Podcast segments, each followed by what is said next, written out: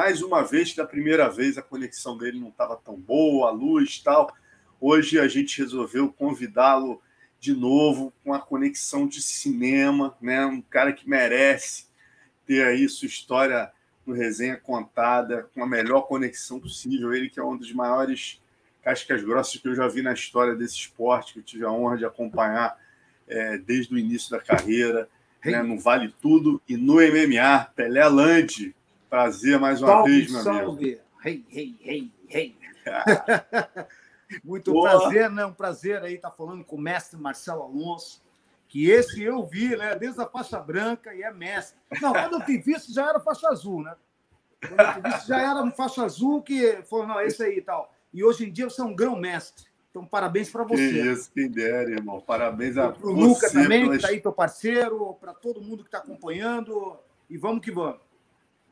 É isso. Léo Fábio com a gente, mais uma vez, segurando aqui a, as carrapetas. Hoje o Léo vai trabalhar muito é. com a gente, cara, porque eu tenho muita foto desse cara, tem mais de 40 fotos aí para a gente lembrar da história Pelé Land. Esse visual aí é novo, né, Pelé? Conta pra galera aí. Esse você é visual me contando é novo, em off, onde quatro, você tá. Quatro, cinco dias, eu não sei bem, que eu já tô com esse daí, entendeu? Eu tô com uma nova performance, enfim, sabe como é que é? A gente tá sempre acreditando, né, cara? E, então me sinto abençoado por isso. Aos 48 Quanto... anos, acho que para mim tá bom. Pô, se tá. Quanto onde é que você tá pra galera, cara? A última vez que a gente se falou, você tava em Nova York, né? Agora onde é Não, que você eu tá? tava morando no Texas. Daí eu vim, então, até estava falando pro Léo, né, que deu uma, deu uma vi, reviravolta à minha vida aí, que eu, na verdade, era para vir assistir um show, do, uma apresentação do meu filho, né, no Brazilian Day aqui de New Jersey, e acabou que acabei ficando 19 dias dentro de um hotel com toda a família, e eles falando que não queriam mais voltar para lá, porque lá não tem calor humano, como tem aqui, que é uma comunidade, né, o Little Brasil, né, que eles falam, né, e, e nada, estou aqui agora já numa casa, graças a Deus. Ah, eu do Texas quer dizer quantas horas de viagem, Pelé? Só para ah, não, daí eu fui, não, daí eu vim para cá, fiquei 19 dias, daí arrumamos uma casa que estava difícil. Aí eu aluguei um caminhão, fui para o Texas, né? Aluguei um caminhão lá, vou, vim de caminhoneiro mesmo, Pau Pereira, fiz 20, 23 horas, né? 23 horas, eu e o eu e meu filho, né? O maior, né? O Rioma, né? o Baminha. E nada, feliz a vida, cara, me sentindo abençoado, porque, enfim, a gente vai do jeito que Deus conduz e a família feliz, para mim, é, é, o, é, o, meu prazer. Aí que tá meu, meu lance, né? É o que importa. Meu irmão, vamos contar é. essa história maravilhosa hoje aí. Vamos começar, Léo. Joga, joga o cubaninho ali, joga o cubaninho para ele contar para a gente o início dessa história aí. Foto 1 aí, pô. Como é, que, como é que tudo começou, Pelé? Como é que você saiu de Cuba e veio parar no Brasil? Que ano? Então, eu em 81, né, a gente saiu, meu pai estava, a turma do meu pai acabou invadindo a, a, embaixada peruana dentro de Cuba, né? E acabou chamando as atenções do mundo todo, da ONU, enfim, aquela guerra dos Estados Unidos com Cuba se aflorou mais na época. Logo depois que Fidel perdeu a gente, devido que ficou a pressão do mundo todo, pô, que isso? Não, não pode invadir a, o território peruano, senão daí vai virar, entendeu? E acabou que Fidel liberou a gente e a gente parou no Peru. Só que ele ficou puto, acabou abrindo os calabouços de, de Cuba e mandou todo mundo abrir o, o, o porto, né? E mandou todo mundo para Miami, né? Só os loucos, os, os caras mais. Por isso que a lei, até lá, a lei mudou, né? Teve até pena de morte, né? Depois disso. Depois que se chamam os Marielitos, que são os cubanos que saíram, entendeu? Mas tudo começou com a, com a primeira turma que teve a coragem mesmo, né?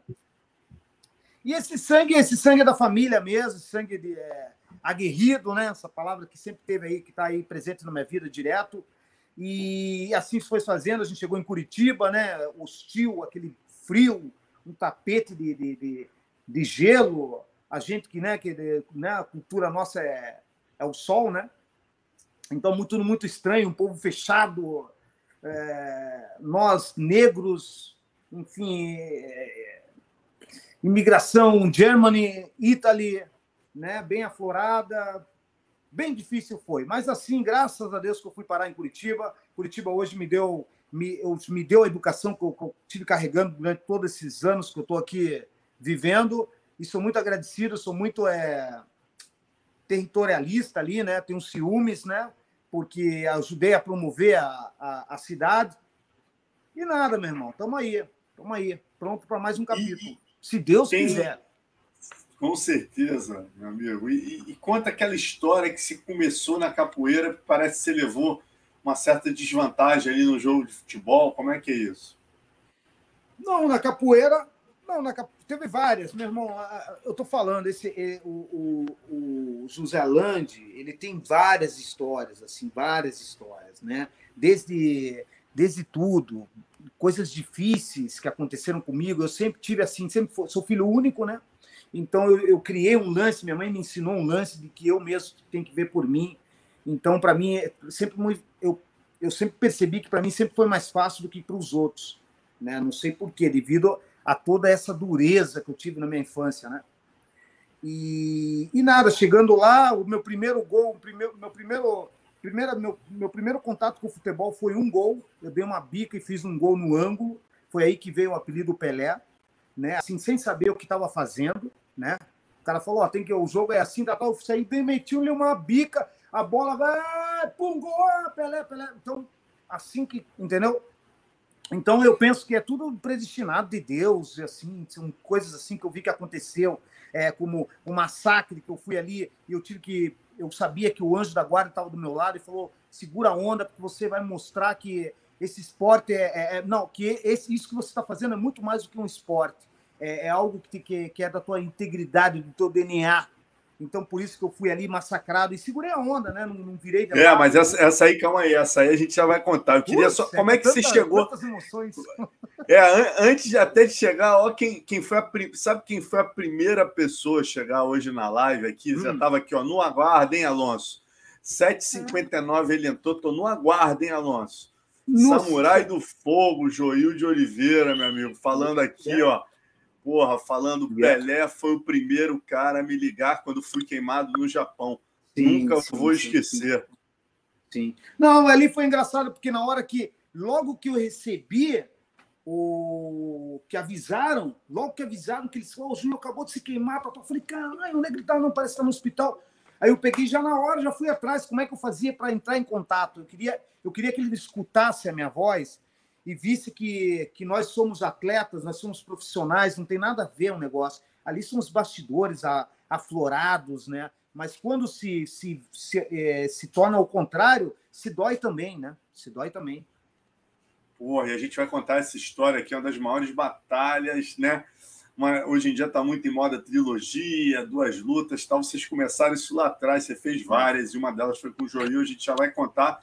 Mas antes eu queria que você lembrasse como você chega, porque você foi fazer capoeira e depois como é que você passou da capoeira para chutebox? Quem te levou? É, na, o que aconteceu com a capoeira, né? Meu pai, que já, meu pai foi quatro vezes campeão do estado de, de boxe. O Brasil com, com boxe ainda muito, né? A gente sabe que a gente tem, né? É desofre, tal, tal. A gente tem um pedaço ali da cultura um pouco lá para cima, né? Acho que da Bahia lá. É sabemos que é maciço o público lá, aquelas, lembra aquelas lutas do todo duro, com não sei o quê, enfim, a gente sabe a paixão do brasileiro pelo boxe e culturalmente, mas mesmo assim ainda falta apoio, até hoje, né? A gente vê uma coisa aí, aquela coisa absurda que a gente vê. E meu pai, meu pai já era aquele estilo do Sugar Ray, ele vinha com as roupas da minha avó, que já morava aqui, e mandava para ele aquela as, as Everlist, que era aquele azul prateado, cintilado, as botas com com coisa e aquele bailado. Então, meu pai realmente fazia diferença. Na época, era algo muito inovador né, para a época. E se tornou quatro vezes campeão do estado, chegou a duas finais do brasileiro, né, perdendo para dois promissores campeões né, na época. E tenho orgulho do meu pai, vi meu pai no ringue, é, me emocionei muito na vendo meu pai vencer e é um estilo diferenciado que ele gostava de fazer o show. Então, isso aí já é enraizado em mim, entendeu? Então, quando muita gente que chega agora, essas gerações que chegam agora, que essas gerações têm que saber, porque eles são amantes ao esporte, eles têm que conhecer a história do esporte. Eu venho muito antes de saber o que era chutebox, entendeu? Eu sempre tive, sempre tive, desde, desde antes de sair de casa, eu sempre escutava o som, era assim. Eu não sei qual dos dois falava isso antes, mas eles falavam assim: se apanhar na rua, vai apanhar quando voltar. Era isso. Eu lembro. Eu era criança, eu lembro. Então, esse negócio de. Como é que eu. Porque já chega até a emocionar, né, meu irmão? Pô, tá louco, né? Mas é bem por aí, sabe? É bem por aí a história. Ela foi desenhada desse jeito. Muita gente não entende do porquê, mas ela já vem já de, de cuna, né? Como fala nós os latinos, né? Vem de, de berço, né? Então, onde que nós estávamos mesmo, Marcelo? É, não, então, como você chegou na chutebox? Como, como você foi ah, não, na capoeira, lá? na capoeira, sorry, né? É. Na capoeira. Ok. Aí meu pai tinha um amigo do mestre burguês, que o mestre burguês se ligou de que meu pai era pá, né? Que é pupão, meu pai também fazia segurança também. E e assim, né, cara, amigo do mestre burguês, eu comecei a fazer capoeira, isso com 11 anos, não, sorry, 9 anos, cheguei com 8 anos aqui, com 9 anos eu já estava na capoeira. E daí na capoeira era uma capoeira muito violenta. Eu vi que eu ficava assim, nossa, era uma capoeira violenta. Era assim, era um campeonatinho, duas cadeiras, entrava os dois, mas era pau pereira, dente caindo, era coisa absurda, nocautes mesmos, contundentes, com muita sangue, com muito sangue, né? E levantavam as bandeirinhas, eram duas cadeirinhas, tal, quem, quem dava o nocaute, você que levantava a bandeirinha. Isso era a turma do mestre burguês em 1986, 87, eu acho que ele tinha uma das melhores equipes do Brasil de porrada. Eu não sei como que era no, no mundo do Vale Tudo, que daí acho que levava o puxão, que eu acho que era um pouco diferenciado. Mas na porrada mesmo, era a equipe do, do mestre burguês, onde tinha é, Duri Edson, Sargento, o, o uh, Cegonha, uh, o, o, Diógenes, né? O Diógenes. Diógenes eu. É, e eu era um moleque, eu era um moleque pequeno, de nove anos, entendeu? Ali junto. Eu junto com o sargento. Sargento não, com. Oh, meu Deus do céu. Ah, que ele mais ou menos correspondia na minha idade. O Feijão, mestre Feijão, que é uma das lendas aí da capoeira do Brasil. Eu e ele, que ele tinha acho que 11 anos, é, tinha 10, eu tinha 9, algo assim, entendeu? E nós que éramos os menores. E ali a gente foi crescendo ali junto, né? Vendo a, vendo a porrada comer. E eu sabendo que minha equipe era melhor. Então eu ficava todo metidinho e treinava muito, né? Aí, quando eu cheguei na Superbox, é, a Superbox começou a ficar, ganhar muito, muito nome, começou a ficar famosa. E daí era uma luta nova. Daí não era só Superbox, tinha academia Muay Thai também, que era uma, era uma, era uma cobra gigante assim, tal. era algo tudo muito novo, né? E daí, ah, não, porque tem cotovelada, pá, cotovelada. Eu falei, oi? Eu já comecei, né? Vi os, os duas pessoas conversando, não, porque tem cotovelada. E outra coisa, porra, abaixa a cabeça do cara, solta o joelho o nariz do cara vai não sei aonde. Putz, eu falei, caramba, eu fiquei escutando. Eu falei, ah, meu irmão. Eu cheguei em casa e falei para minha mãe, eu quero fazer o tal do Muay Thai, quero fazer um Muay Thai, que para mim não era boxe, era Muay Thai, né? Quero fazer Muay Thai e tal. E daí eu falei, ô Pio, que esse negócio, eu quero fazer Muay Thai com as estrelas, porra, uniforme bonito pra caramba, e dar cotovelada e dar as coisas. Daí, pro meu pai foi tudo, né? Porque até então eu só mexia com as pernas. Imagina, meu pai boxeiro, e eu só queria saber de dançar, e via mandinga, e, pô, e dar uma estrela. Pô, meu, imagina, cubano, né, tosco, olhando boxeiro, achando que o filho ia ser campeão olímpico de boxe. Imagina. Aí, mas ao mesmo tempo, né, sabendo que a academia sempre é o lugar onde eu deveria estar sempre, né?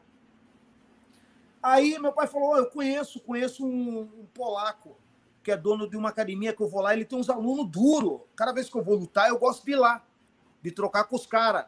E daí eu já tenho certeza que eu estou pronto. Bem assim meu pai falou. E, na verdade, esse polaco que ele falava é o mestre Rudimar, né? Daí eu fui lá. Fui lá, só que já não era, era Muay Thai, mas era uma Superbox. Que tinha acabado de abrir uma academia cinematográfica. Primeiro piso, cheio de espelho, um monte de colchonete. Uma, mas era assim, tudo iluminado. Aí uma escada, se subia a escada. Aí quando chegava lá em cima, um ringue profissional um longo espaço, bem, bem adiante do, do que eu poderia imaginar. Só que nesse dia em especial que eu fui lá, tinha a Rede Globo, um cara que estava completamente talhado abdominal e muita, muitos chutes. Na minha imaginação, era 300 chutes por, por segundo que ele dava. Que é o, o mestre Edmar, né, que foi o primeiro campeão da Academia de Boxe Internacional. Né? E, pá, meu irmão do céu, cara.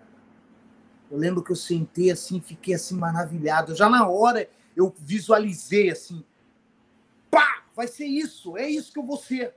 É isso que eu vou ser. Eu lembro que eu fui lá, né, conheci a academia, tal, subi, acho que nem na primeira vez, acho que nem subia lá em cima, nem sabia que tinha ringue profissional. Eu só via aquelas luzes em cima dele, e ele rasgando, rasgando. E a Rede Globo e tal. Eu lembro que eu fiquei muito pouco tempo. Eu vi tudo assim, fiquei, sentei, mas eu vi. Pum, eu vi. Eu vi eu que eu ia ser aquilo. Eu peguei e saí. Peguei o ônibus e voltei. Quando deu quatro semanas que eu estava treinando, porque ali, na verdade, a minha chegada na academia de boxe, eu sinceramente, a academia de boxe, o Rudimar, é, Rudimar não, é, o mestre Noguchi é, ficava com essa academia, ele ficava com esse núcleo, ele que cuidava desse núcleo, né? E a central mesmo ficava lá na Visconde Rio Branco, que era outra central, que eu, eu nem sabia, né, que tinham duas academias, né? Mas daí tinha eu lembro que a, a turma dela vinha para cá porque tinha um sparring no uh, uma vez ou duas vezes por semana já tinha sparring, que era peguinha. Então, quando eu cheguei na primeira semana, ela pá, pim, pum, pá, e do lado de lá eu via que tinha Rafael Cordeiro, é, tipo que era um galo assim, né? Diferenciado. Aí outro galo era o, o mestre, mestre Cunha, também era outro galo, que eram meio líderes, assim que eu via um desenho se formando, né? Eu chegando assim de surpresa, mas já chegando com um certo nomezinho, porque eu, eu já brigava, já defendia meu nome na street. Entendeu? Não gostava de escutar, neguinho. Ô neguinho, vem aqui, já fudeu, tava feita a meta. Até hoje é assim, né? Esse dia o cara, ô negão, negão caralho, negão é chefe de favela. Daí ele, pô, meu irmão, e, ó, cara grosso, cara. Pô, ainda saí eu de. Mas tá bom, então sair assim tá beleza para mim. Não tem problema. O que não dá é para levar esse, esse negócio e ficar, entendeu, na áurea aí, que Deus me livre, né? Mas voltando lá. Aí o que acontece?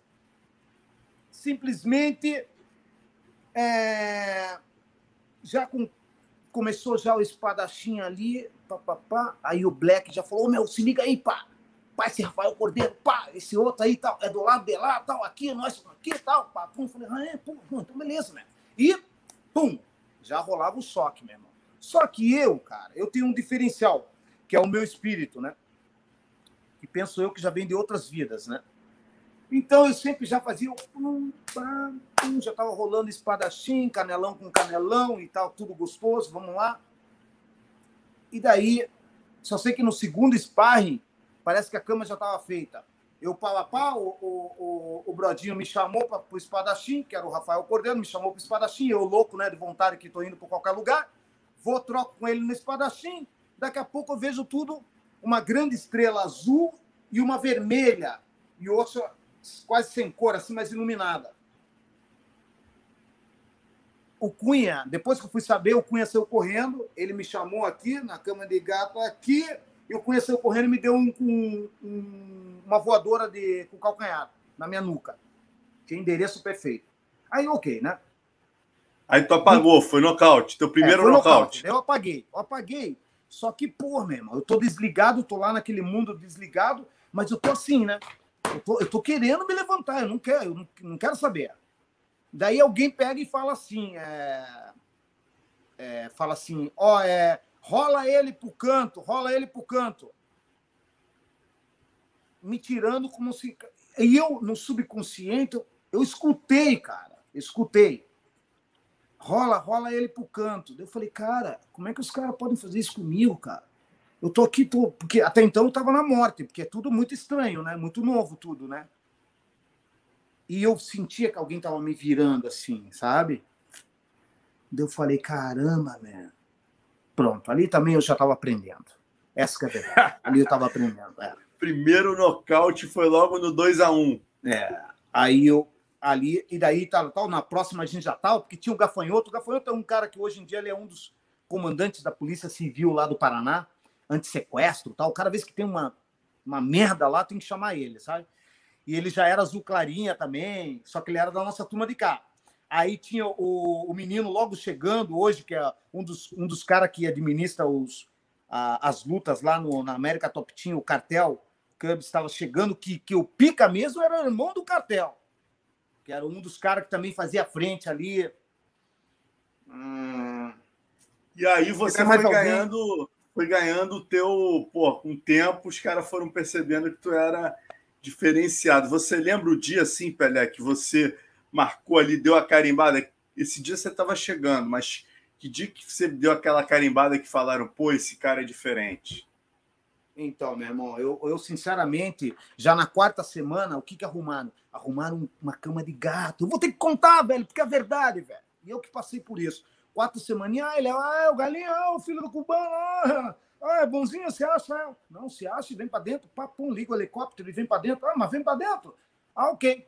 Chamaram o, um cara que já era graduado da academia de lá, né, da Central, que depois que eu fui ver que era nessas duas divisão tal, ainda estava me familiarizando. Só que com o Noguchi, o Noguchi, para mim, é um dos melhores técnicos do mundo na, na trocação, no Muay Thai. Né? É, ele, ele, ele atua como um mestre mesmo. Né? Ele parece que ele sentiu, eu não sei como, que ele não me largava. Né? E era treino, treino, treino, treino, treino, e eu com aquela, né? Para mim, eu tô aqui, né? Tô treinando, tal, vou para casa, como, volto, ou nem volto, entendeu? Aí vinha um monte de fruta, né? Que o Noguchi fazia, um monte de fruta, a gente comia e continuava o treino.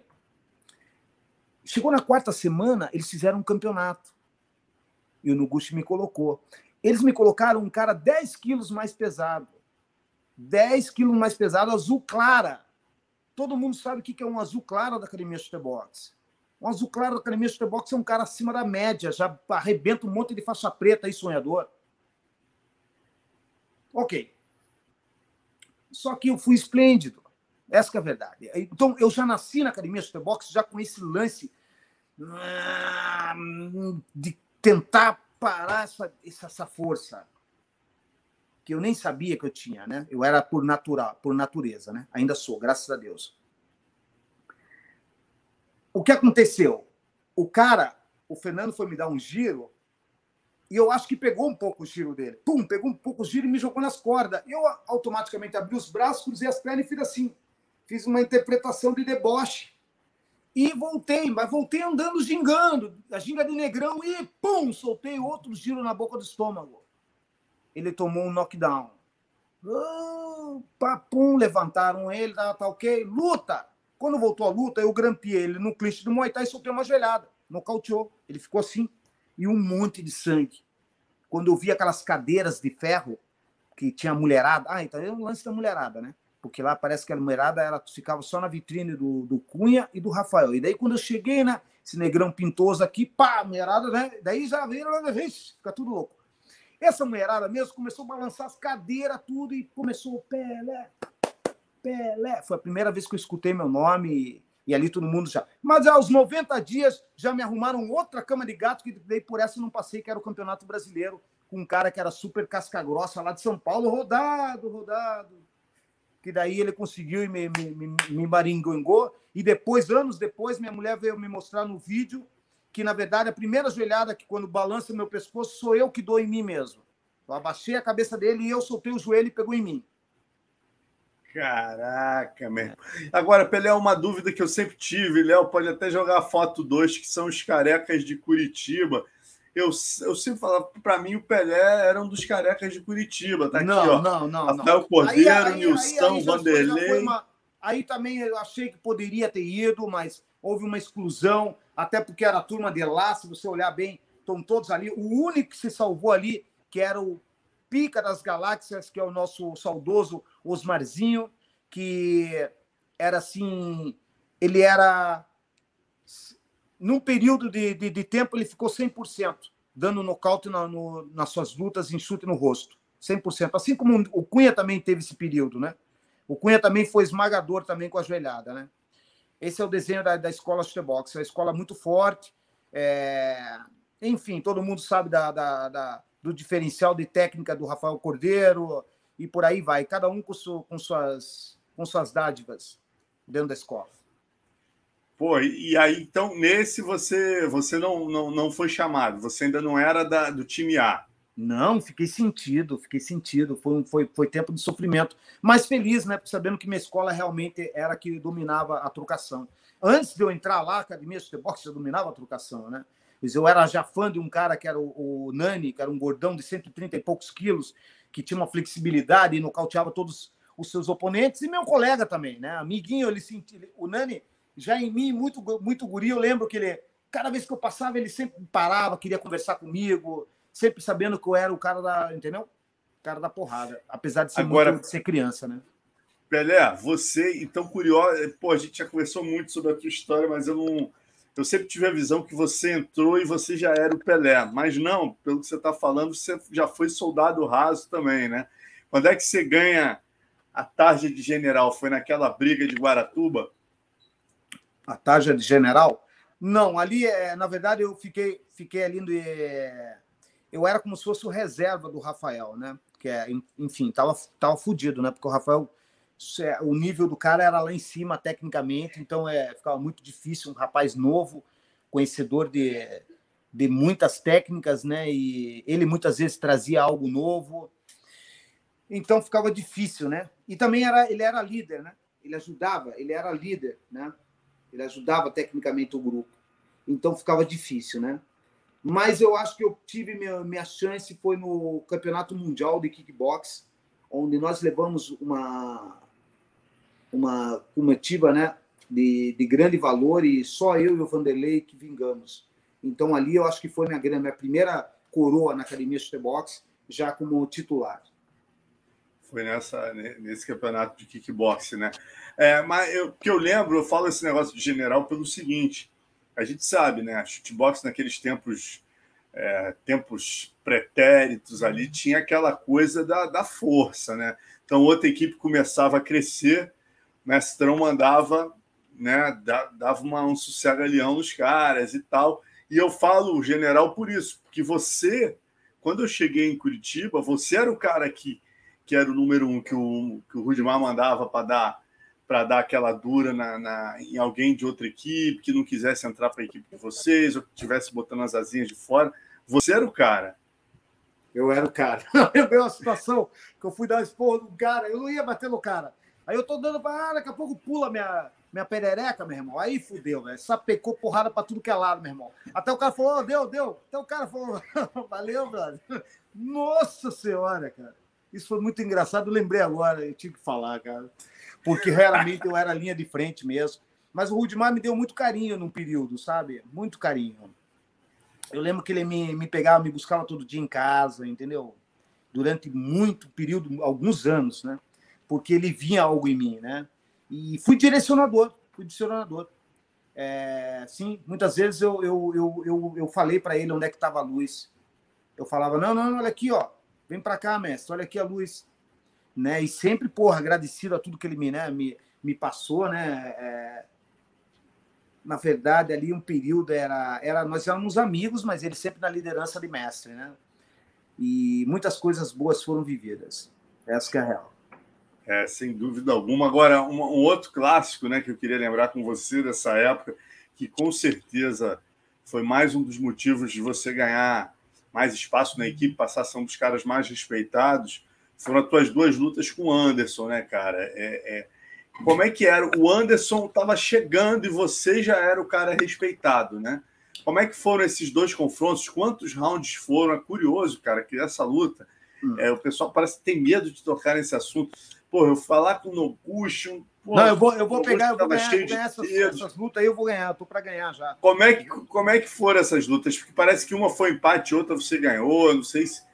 Não, foi isso? Quais foram as duas eu ganhei. Vamos lá, resultado oficial. As duas eu ganhei, eu tô para pegar essas lutas aí, eu vou colocar elas. É até um negócio muito, um desenho legal que está sendo cedido para mim esses, esses dois combates. Eu acho que aí já, já há demonstração do, do respeito né, a história real.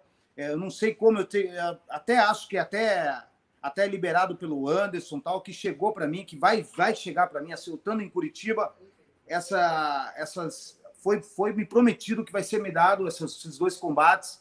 Eu acho que é por mérito, né? E mostra que os caras são mesmo da arte marcial. E eu acho que o mundo inteiro tem que ver. O mundo tem, tem que. Enfim. Como é que foram? O que, que você lembra desses dois combates? Lembro que eu fui chamado assim em 12 dias para fazer o primeiro combate. Em 12 dias, eu era o campeão mundial de kickbox. O próprio Nuguchi falou: Isso aí não tem nada a ver, isso aí é lá fora, nós temos que ver o que é aqui dentro. E o Anderson sempre foi um nome forte. Não é que eu já era um nome forte. Eu era um nome forte que tinha acabado de ganhar o campeonato mundial de, de Muay Thai. de kick, é, kickbox, né? Pela isca, né? Mas ali em Curitiba era outro papo. O Anderson já vinha, já era um cara li, é, como é que é? linear, né? Um cara não era aquele Muay Thai tosco, feio, você conseguia ver um desenho, ele pulando para trás, buscando o cara. Então ele já sabia fazer. Já. Eu fiquei 12 dias, estava bem preparado, né? Que já vinha de um campeonato mundial, mas eu me lembro que eu me preparei 12 dias, fiz com ele, ganhei dele, né? Ganhei dele, porque ele é, ele, na verdade, o Anderson, ele era cagão, né? Ele tinha esse lance psicológico, você conseguia dominar, ganhar a luta antes de, de ir pro ringue com ele. É... Então foi assim que eu fiz, eu ganhei a luta antes de ir pro ringue com ele. Como? Né? Como? Como é que você sugestionou ele antes? Com a famosidade que eu já tinha já de um brigador de rua, um cara que, porra, meu irmão, aí, tu é bom, tu é bom, então vai lá, passa lá no bairro do cara que o cara vai estar tá lá. Tá lá, ele fica ali sempre ali na rua, vai de tardezinha que ele sempre tá ali. Aí os caras passavam e eu já saía, né, meu irmão? Já saía mostrar que, porra, que minha. Porque era muito na época daquele filme, como é que é? Colors, as cores da violência, que é onde todo mundo fazia, é, tinha um lance de cada um fazer suas turmas. E daí nós íamos lá pro parquinho, onde a gente saía na mão. Isso eu tô falando com 12, 13 anos, né? Então, é, então tem muita gente que fala, ah, esse cara aí, papá, não. Esse cara não, esse cara já vem de lá de trás, velho. Você tá louco. E Pelé, como, quantos rounds eram? É, como é que eram, eram as regras do Muay Thai? Valia ajoelhada, cotovelada, tudo isso? Quantos rounds? E sim, você sim, lembra mais sim. ou menos? Três pô, ele rounds, ganhou, três rounds, teve três knockdown, rounds. a luta rounds. teve knockdown? Na segunda teve, mas na segunda ele lutou bem melhor do que eu. Ele já é, enfim, é o Anderson, lutou melhor do que eu. E eu, só que eu com uma vontade que. Pss, falou, tá louco, meu? Qual que é desse cara, velho? Era essa, só isso, a vontade, né? Então na mas primeira foi na decisão, mas tava... tem knockdown. Foi mais parelha a primeira. A segunda, Exatamente. ele te Daí, deu um knockdown. Quarto, no, no, quarto round, é luta de cinco rounds, então. No quarto round, eu dei um knockdown nele. Que ele caiu, ele caiu, que caiu, quicou, tum, tum, tum. Pá, levantou e o Diógenes contando contando. Aí ele voltou no oitavo. No oitavo, já prestes já para papo. E sabe Deus se não deu uma, uma, uma slow nessa contagem, slow para caramba. Estava lá pelo número oito já. Esse foi na segunda luta. A primeira luta foi mais, foi mais parelha. A segunda, você acha que. A primeira luta eu passei normal. A segunda luta foi parelha quase para ele, mas eu abri um knockdown. Ficou entre parelha, entre parelha e eu abri no knockdown. Hello? E eu ganhei a primeira. Hello, tchau, next time. Aí no último round eu fiquei dando um jump, parece eu papá, brincando com ele, indo para cá tal, e ele louco, né, vindo atrás. Daí acabou, tem, tem, tem, tem, todo mundo uh, que já sabia o resultado. Eles têm que dar para mim. Agora, curiosamente, né, vocês obviamente viraram grandes amigos, tal, mas a última vez que a gente se falou, estava havendo um entrevero entre vocês, muita gente até perguntando aqui no chat, já tem Galera, vamos lembrar de curtir aqui nosso papo, ó. 300, quantos? 370 pessoas ao vivo aqui com a gente no momento, galera. Vamos curtir o papo, hey. pô, a gente vai conversar muito. muito com você, aí, ó, quem está aqui, ó, quem está aqui, mestre Rafael Cordeiro, você, você é o cara aprender. parceiro, nós desvendamos as artes marciais junto. Eu mais aprendendo do que ensinando, mas estávamos lá. Pô, que maneiro esse respeito entre vocês, cara. Mas e, e, o Anderson, aí depois vocês chegaram a se entender? Você falou que né, você desafiou ele, fez um desafio a ele e tal, e depois parece que ia ter uma luta nas regras de submission. Como é que ficou é, essa história é. entre você e o Anderson? De, de, de, quem que. Fepa, Fepa, acho.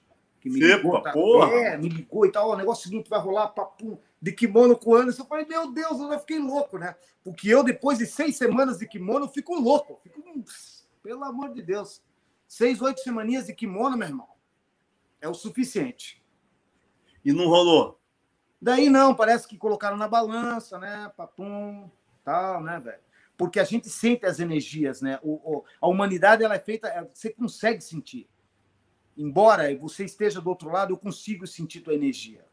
Né? Eu sei que você é um cara bom da tua integridade, eu conheço de você. Ah, na Bíblia diz que nada será oculto, nada será oculto.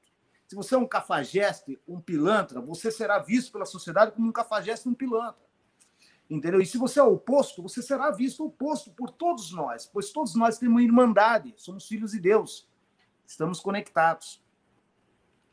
Então é isso, é só para falar um Teve uma é história que, que vocês chegaram.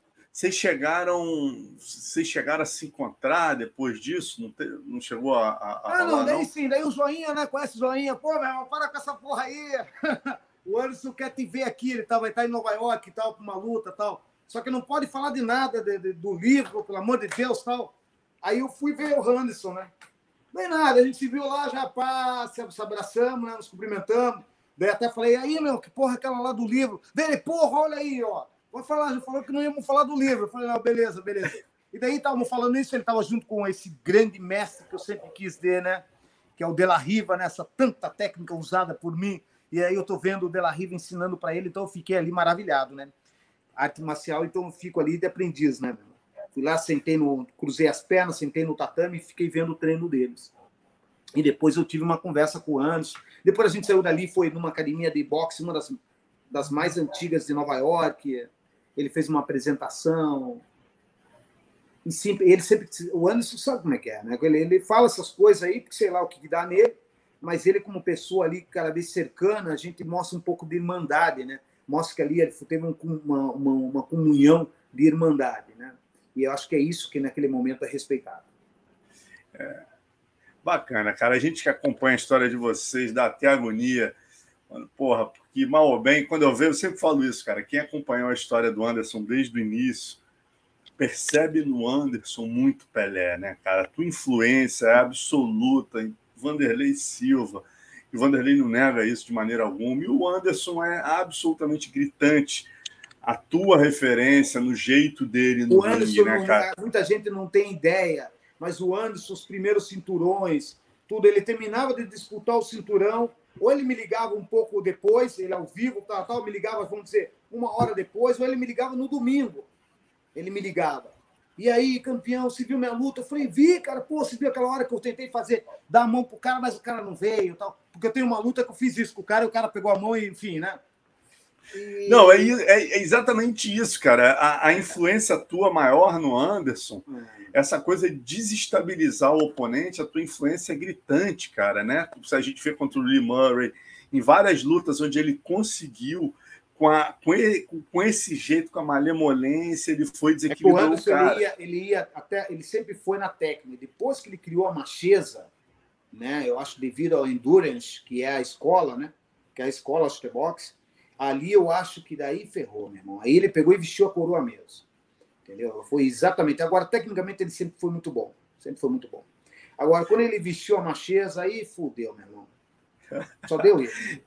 e como é que você viu essa volta dele em grande estilo aí, porra, 48, porra, batendo no, no campeão, ex-campeão mundial de boxe?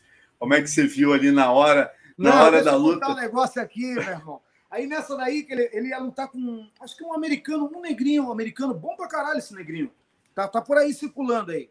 Tá por aí tentando ainda a chance dele. Aí ele deu um giro, ó. Cara, eu me caguei de rico, porque o giro quase pegou no saco do cara, meio que no joelho, no saco. Aí depois eu encontrei ele, né? A gente tava conversando, tava... Eu falei, falou, meu irmão, eu falei, meu irmão, que giro que foi aquele lá? Quase pegou no, no saco do cara, no joelho. Daí acho que ele ficou putinho na minha crítica. Ele falou assim: aí, você gostou do lugar que, que eu te arrumei lá? aí ele me colocou no primeiro lugar, cara, que nem patrão e tal, entendeu? Só que daí ele pegou e cobrou dele. Você gostou do lugar que eu te deixei lá? Tipo, pô, o cara ficou bravo, cara. Falei, tá bom, tá. Mas foi o quê? Você viu ele fazer um sparring? Que não, ele fez, não, na luta, na luta dele no UFC. Eu fui lá. Ah, tá, tá, tá, tá, tá, Daí tá, ele, ele fez, ele deu um giro lá, só que foi um giro que pô, quase pegou no joelho, meio que pegou quase no saco do cara. Daí eu falei depois, pô, é aquele giro lá, cara, que porra que era aquela, quase no, no, no, joelho, no saco do cara. Daí ele viu que era uma coisa nossa, que é de técnica, né? Daí ele, aí, você gostou lá do lugar que eu, que eu te deixei lá na frente? Daí eu falei, não, foi bom, velho, foi, foi de patrão, valeu. Pô, tem umas fotos aqui maneiras, Léo vai jogar aí, pode, pode ir jogando, Léo, algumas fotos aí do, do a gente tem da sequência aí, da, algumas coisas sim, aí, sim, ó. Sim, sim. Clássica, né?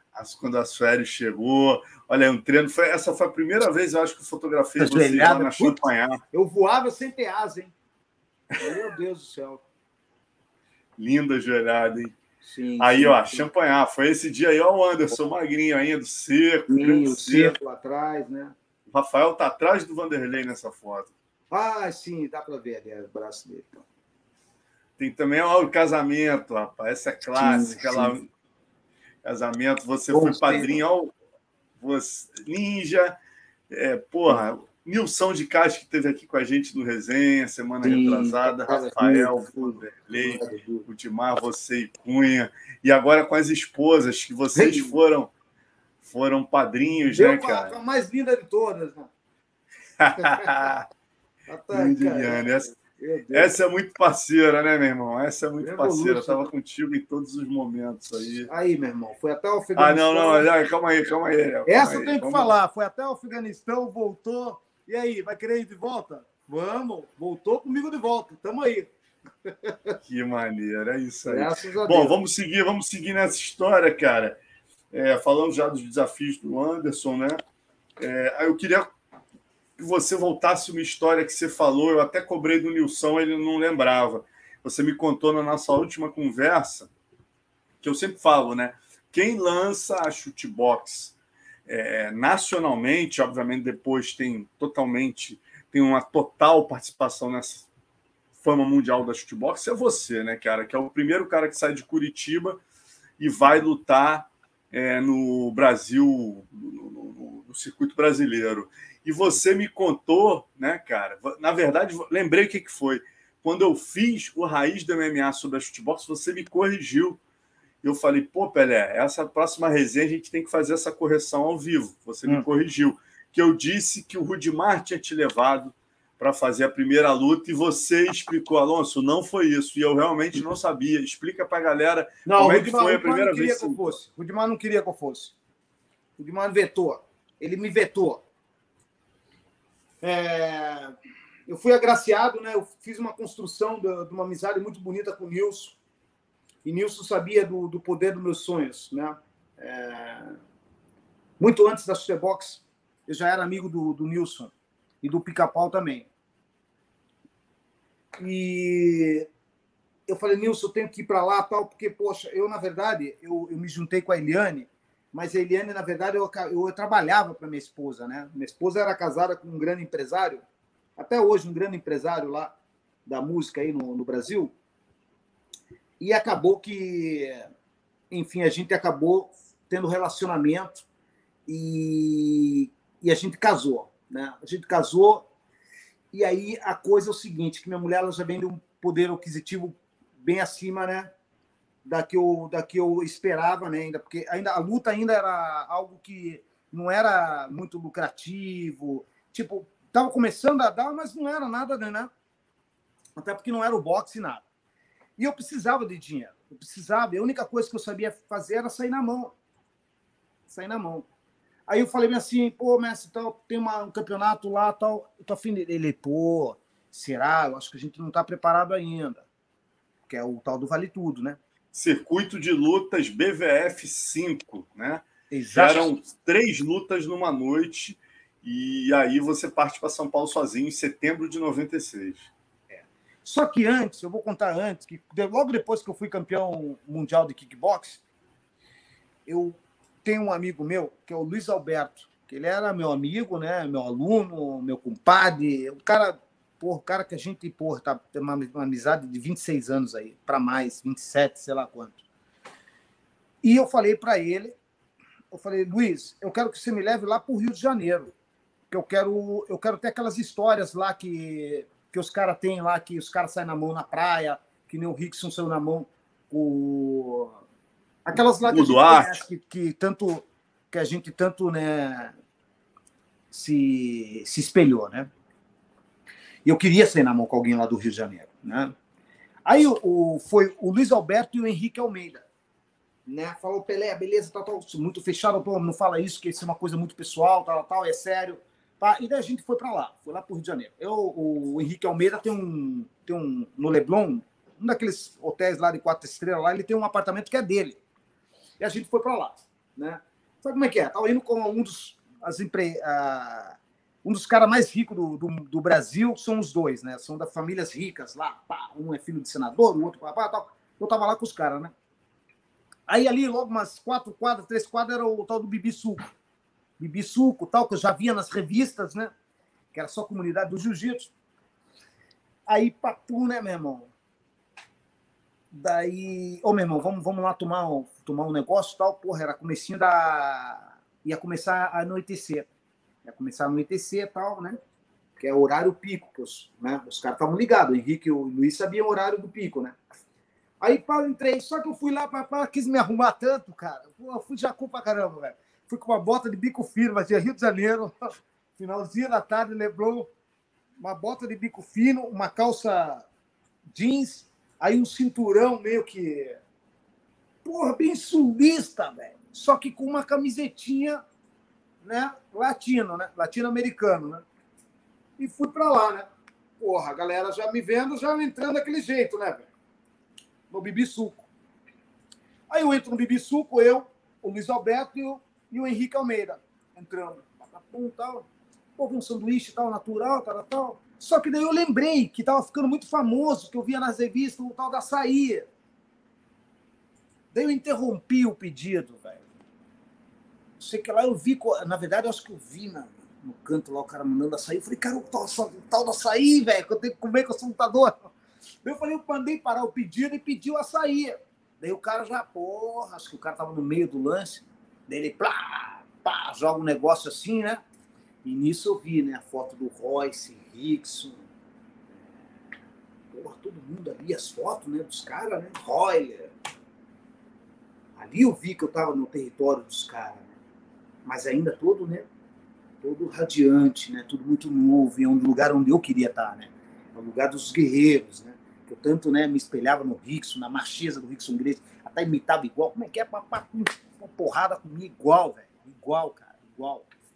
Desde levar pro chão, chegar, montar. Então lá é só eu fazia isso.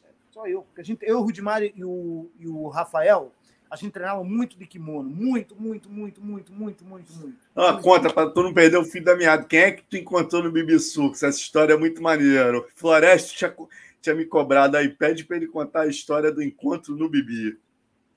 Do Bibi, então. Aí, pá, quando eu olho, eu não sei se minha pessoa, enfim, estava todo mundo já olhando né, para essa figura, né? Imagina. Aí eu vejo um cara que joga o copo assim acho que até uma mesa de, de, de, de, de vidro, assim, tal, tal, ele pá, faz um barulhão com o copo. E ele fala, acabei. Só que ele dá dois balancê, mas querendo mostrar que ele tinha a orelha de jiu-jitsu. E eu acompanhando o raciocínio dele. Eu achei paia pra caralho, né? Raciocínio paia, né? Sabe quem que era? Valide Ismail. E a aí? lenda das lendas, meu irmão. O pica das galáxias na época era ele, meu, fazendo isso. Aí nisso eu já estava com o sanduíche. Eu lembro que, pum, eu travei o movimento, que eu estava acompanhando a linha de raciocínio dele. Eu travei com o meu sanduíche, já caindo, um pedaço do meu sanduíche caiu. E eu fiquei tipo, pá, como é que é? Acabei como? Para quem? Né? Calma aí, para quem que ele é? Hã? Não, para quem ele vai olhar agora, né? Para quem que ele está falando. Aí ele malandramente se ligou na energia, tudo é energia, é energia. Eu acho que nessa, nesse dia aí tava o, tinha um negrão muito alto que depois que eu fui ver que poderia ser o Carlão Barreto, pelo tamanho do negrão, nunca vi um negrão tão grande depois que eu fui, né, aqui calcular que poderia ser ele, porque era na mesma equipe e tal. Aí ele pega, se ligou na minha energia, ele já, pum, ao mesmo tempo deve ter sido confuso para ele, né? Ele falou, porra, caralho, meu. Quem que é esse cara, velho? Porra, o cara agora vai querer sair na mão aqui, meu. Porra, aqui, acabei de vir aqui, papá. Penso eu que foi isso, né? Aí ele pegou e saiu. Só que quando ele falou acabei, quando eu olho, o Henrique Almeida meio que, cara, porque ficou um clima bem pesado, irmão. Sério, ficou um clima bem pesado nesse momento. É algo de, de sabe quando é faroeste que tá que rola aquele lance no balcão? É a mesma coisa. E eu, eu com o sanduíche caiu, eu ainda olhando para lá de lá, né, cara? Não, ele não vai cruzar o olho comigo. Se olhar, vai foder essa porra aqui. Aí era, era tudo que eu queria.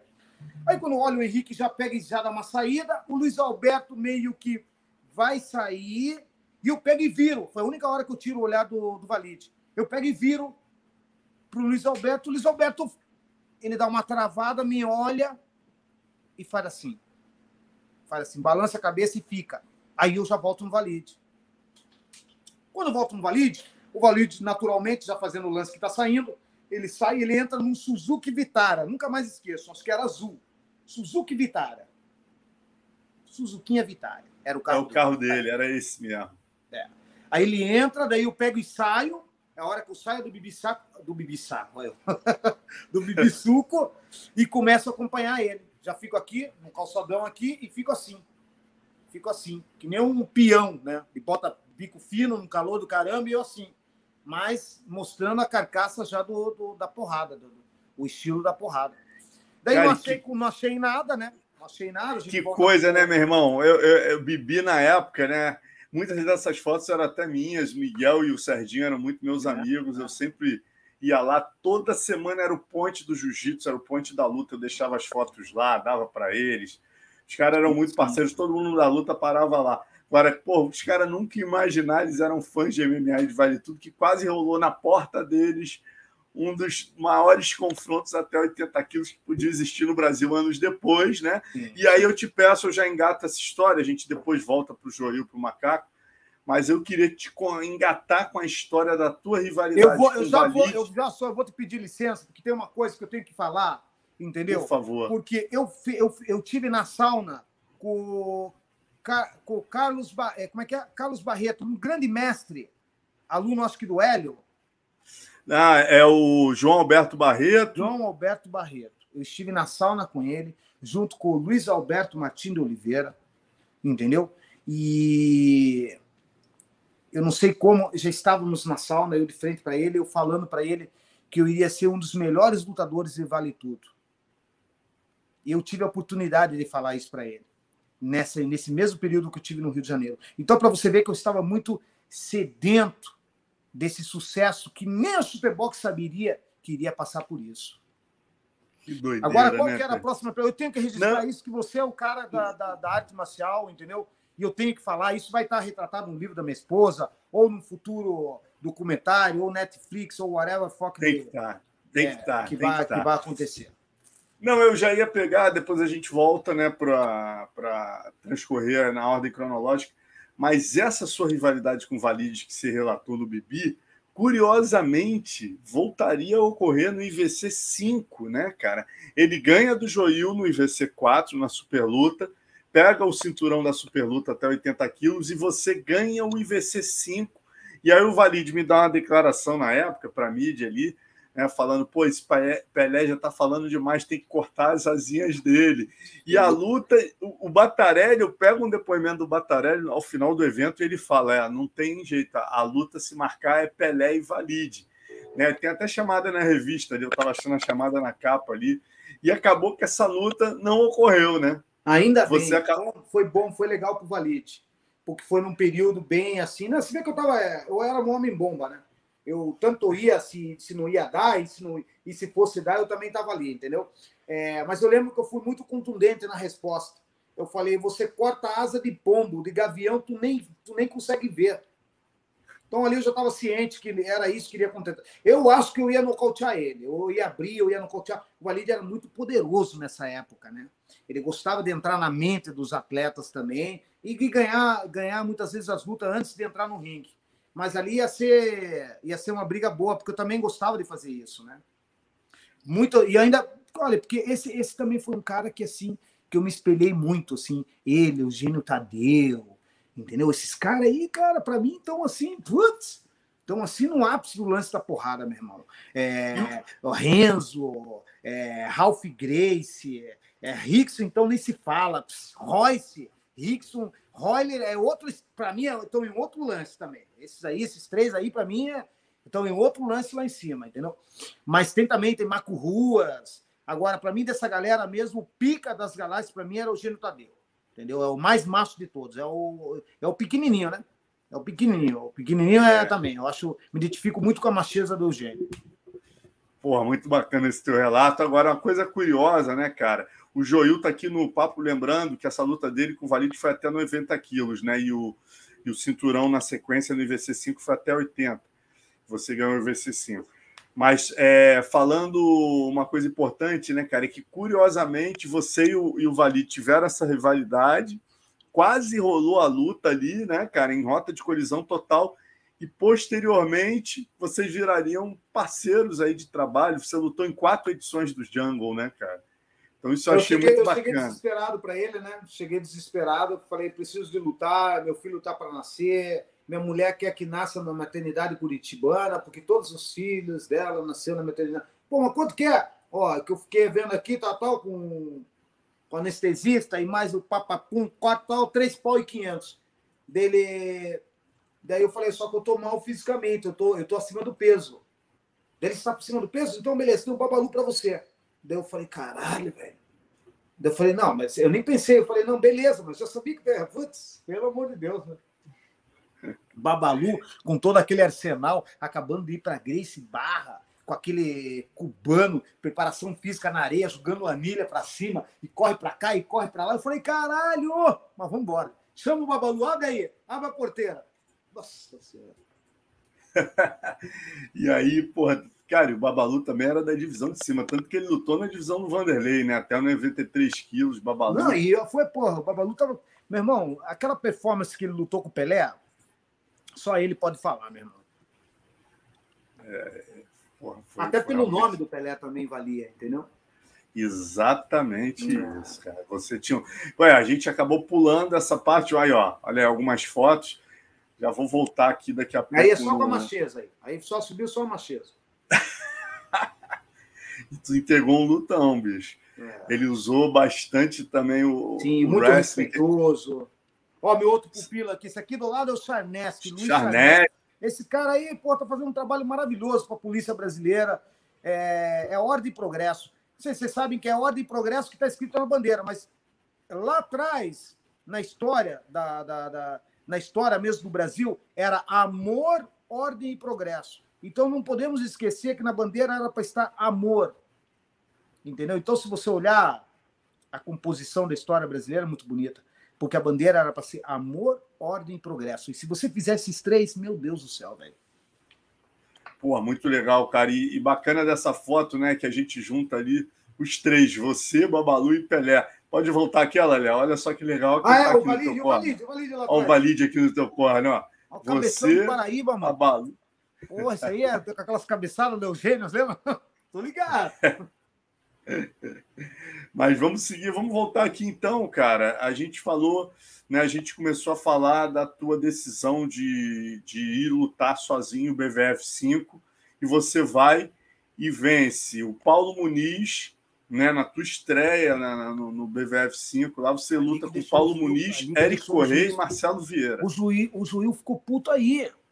Em que ano que foi isso? Isso aqui foi em 96. 96. O BVF 5 foi em 96. Então, o Joil ficou puto aí. Com esse brodinho dele aí, que eu saco, saco, E até saiu que ele pegou e fugiu até por, por baixo do ringue, uma coisa que eu nunca vi na vida, nem nunca pensei que o lutador fosse fazer isso. Sabe Deus o que ele encontrou lá em cima para fazer isso? E como é que foi a reação do Rudimar quando você ligou e disse que tinha ido sozinho? Ele te pediu, ele não falou para você? Ele não estava entendendo. Ele achou que eu já que eu ia, que, que eu ia, que eu ia em São Paulo. Ah, você já está aí. Eu falei, não, eu, já, eu, eu, falei, não, eu já ganhei. Eu já ganhei três combates. Dele, não, mas você está em São Paulo, não sei não. Ou o Pelé ganhou, não sei com quem ele estava falando, o Pelé ganhou três lutas, tal. All, all surprise for him, man. E a partir daí, né, cara, você, na sequência, volta já no BVF 6 e aí já vai uma galera da shootbox, já vai o Vanderlei. Sim, já eu, eu, levei o direito né, de, de, levar mais gente dessa, dessa brilhante técnica, né? Onde todos ali que estavam no ginásio da portuguesa, todos, não teve um que faltou no Ibirapuera. Eu ali, eu realmente, eu estava convocando a nova ordem das lutas, a nova programação design das lutas. Eu falei, a novo, o novo estilo de lutas vai ser exatamente esse aqui que vocês estão vendo hoje. E aí, nesse dia que você leva o Vanderlei, que é a estreia do Vanderlei, que ele luta com o Dilcinho, você vence o Adriano. E quebrou o dedo, que, quebrou o dedo tal, que não continuou, porque ele ia pegar, ele ia pegar o Brodinho lá que estava voando baixo. Exatamente, que era o auge Jorge dele. Pereira? Exatamente, que tinha toda a composição biônica do jiu-jitsu para poder suprir. Tem isso também. E aí, quer dizer, ele fez essa guerra com o Dilcinho, não foi para final com o Jorge Pereira, mas você nessa mesma noite você vai lá e ganha do Adriano Verdelli, finaliza, né? E depois luta na final com um grande nome do jiu-jitsu paulista naquela época, que era a grande sensação do Vale Tudo paulistano, que era o Jorge Patino Macaco, uhum. né, que estava vindo uma sequência incrível. E aí você, numa Mas luta ele tinha de 14... Tomado um atropelo do, tinha tomado um atropelo do Bosco. É, já tinha, já tinha em Belém, né, cara? Já Acabando tinha... de tomar um atropelo do Bosco. Tanto é que o Mas lá em Belém, assim. né?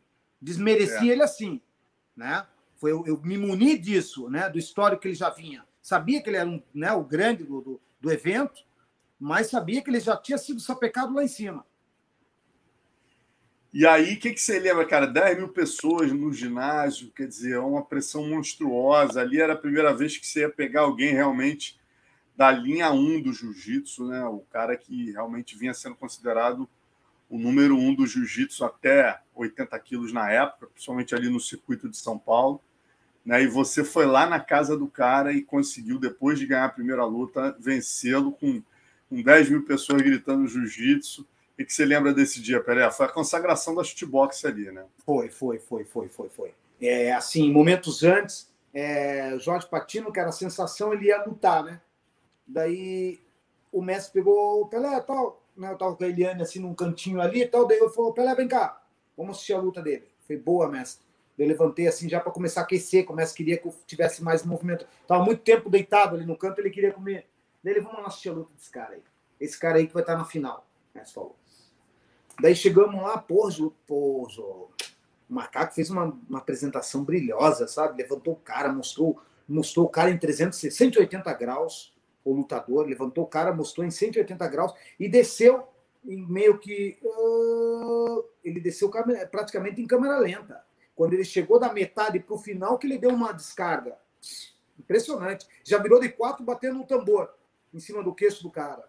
Impressionante. Na hora, tava com o braço cruzado assim, o Messi olhamos, olhamos, cruzamos o olhar, eu e o Messi falamos, boa! Nós dois falamos junto ao mesmo tempo. Foi boa! Tipo, maravilhado da técnica do meu, que seria meu, meu oponente já logo ali, duas lutas, uma luta depois. Isso e, aí, que, e aí foi uma guerra, né? 14 minutos, é, e ali você mostrou ali pela primeira vez ali que você tinha um, um, a gente diz, né, cara, lutador diferenciado a gente vê no momento da adversidade. Até então você não tinha passado nenhuma adversidade, ninguém tinha te colocado para baixo, feito um ground and pound, todas as tuas lutas eram nocautes rápidos ou se derrubava e finalizava. É a primeira vez ali que o espírito de Pelé foi colocado porra, para jogo, 14 minutos Prova. de guerra. Né? O que, que você lembra dessa luta ali? Algum momento ali de pensar em desistir, de achar que não ia dar? Não, que não ia dar, não. Eu já cheguei para contar a história, já, para fazer a história da arte marcial. Tudo era um sonho, já é tudo muito retratado do que é a história do Vale Tudo. Eu já vi com o negócio lá, o desenho máximo para mim era o Rickson Grace, ele, ele, ele, ele vestindo o lance da família, e, né, caralho, depois o Royce, né, que era o Patinho Feio, se apresentando no UFC, mostrando também em defesa da família. E o Royler, que não tinha condição de nada. Como? O Royler tão magrinho, daquele jeito, aguentar a luta de uma hora, meia hora. Porra, caralho. Então eu venho disso, entendeu? Eu venho da, realmente da nata, da cultura, enraizado desde o tempo da capoeira, do, do, do, do que eu via dos caras, dos líderes, da liderança dentro de um grupo.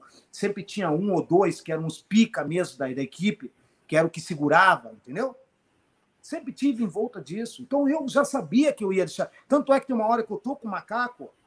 Na... Isso é bom frisar, porque tudo isso vai aparecer no filme ou quando Deus queira. Eu falo para todos os componentes do jiu-jitsu que antigamente era assim: era o jiu-jitsu e os strikers era, era de academias, né? Então é, foi, eu cheguei a viver isso, né? Só que eu era fruto deles mesmo. Então, quando eu tô com o Patino aqui, é, o Patino é inocente, não sabe que eu tô manjando de jiu-jitsu. Ah, porra, meu irmão, caralho, velho. Isso é louco. Comia jiu-jitsu é seis, seis horas por dia direto, sei lá quantas horas. Eu, eu chegava de dia, era noite, só saía eu, o Rudimar e o Rafael, saíamos à noite, de tanto treinar. Aquilo era uma piscina. Aí o quê? Comecei a escalar o tronco do Jorge. Olha só. Comecei a escalar o tronco do Jorge, na guarda, engolindo os omoplata do Jorge. E o peitão do pé trincado. E comecei, me direcionei. Eu não sei quem estava ali. O único que eu conhecia era o Valide, e tinha outros que eles sabem quem estava ali. Quem viu aquela noite, aquela Revolution, aquilo foi a noite da Revolution. Eu peguei e anunciei para todos eles. Eu falei assim: a partir de agora, a era do Vale Tudo mudou. Chegou a Academia Chutebox. E eu olhei para eles e segurei no, na nuca do macaco e comecei a desferir as cotoveladas. Entendeu? Onde o macaco pegou e falou: fudeu. Foi a primeira hora que o macaco falou: fudeu. Que porra é essa? Daí o macaco pegou e tentou ficar de pé. Então, veja bem, o cara é do jiu-jitsu e está tentando ficar em pé. Então, ah, aí... são momentos mágicos, momentos mágicos, cara. Momentos Agora, Tem, um, tem um momento ali, né, cara? O Rudimar sempre falou para mim, cara, eu não sei de onde o Pelé tira. Por isso que eu falo que o Anderson tem muita influência tua.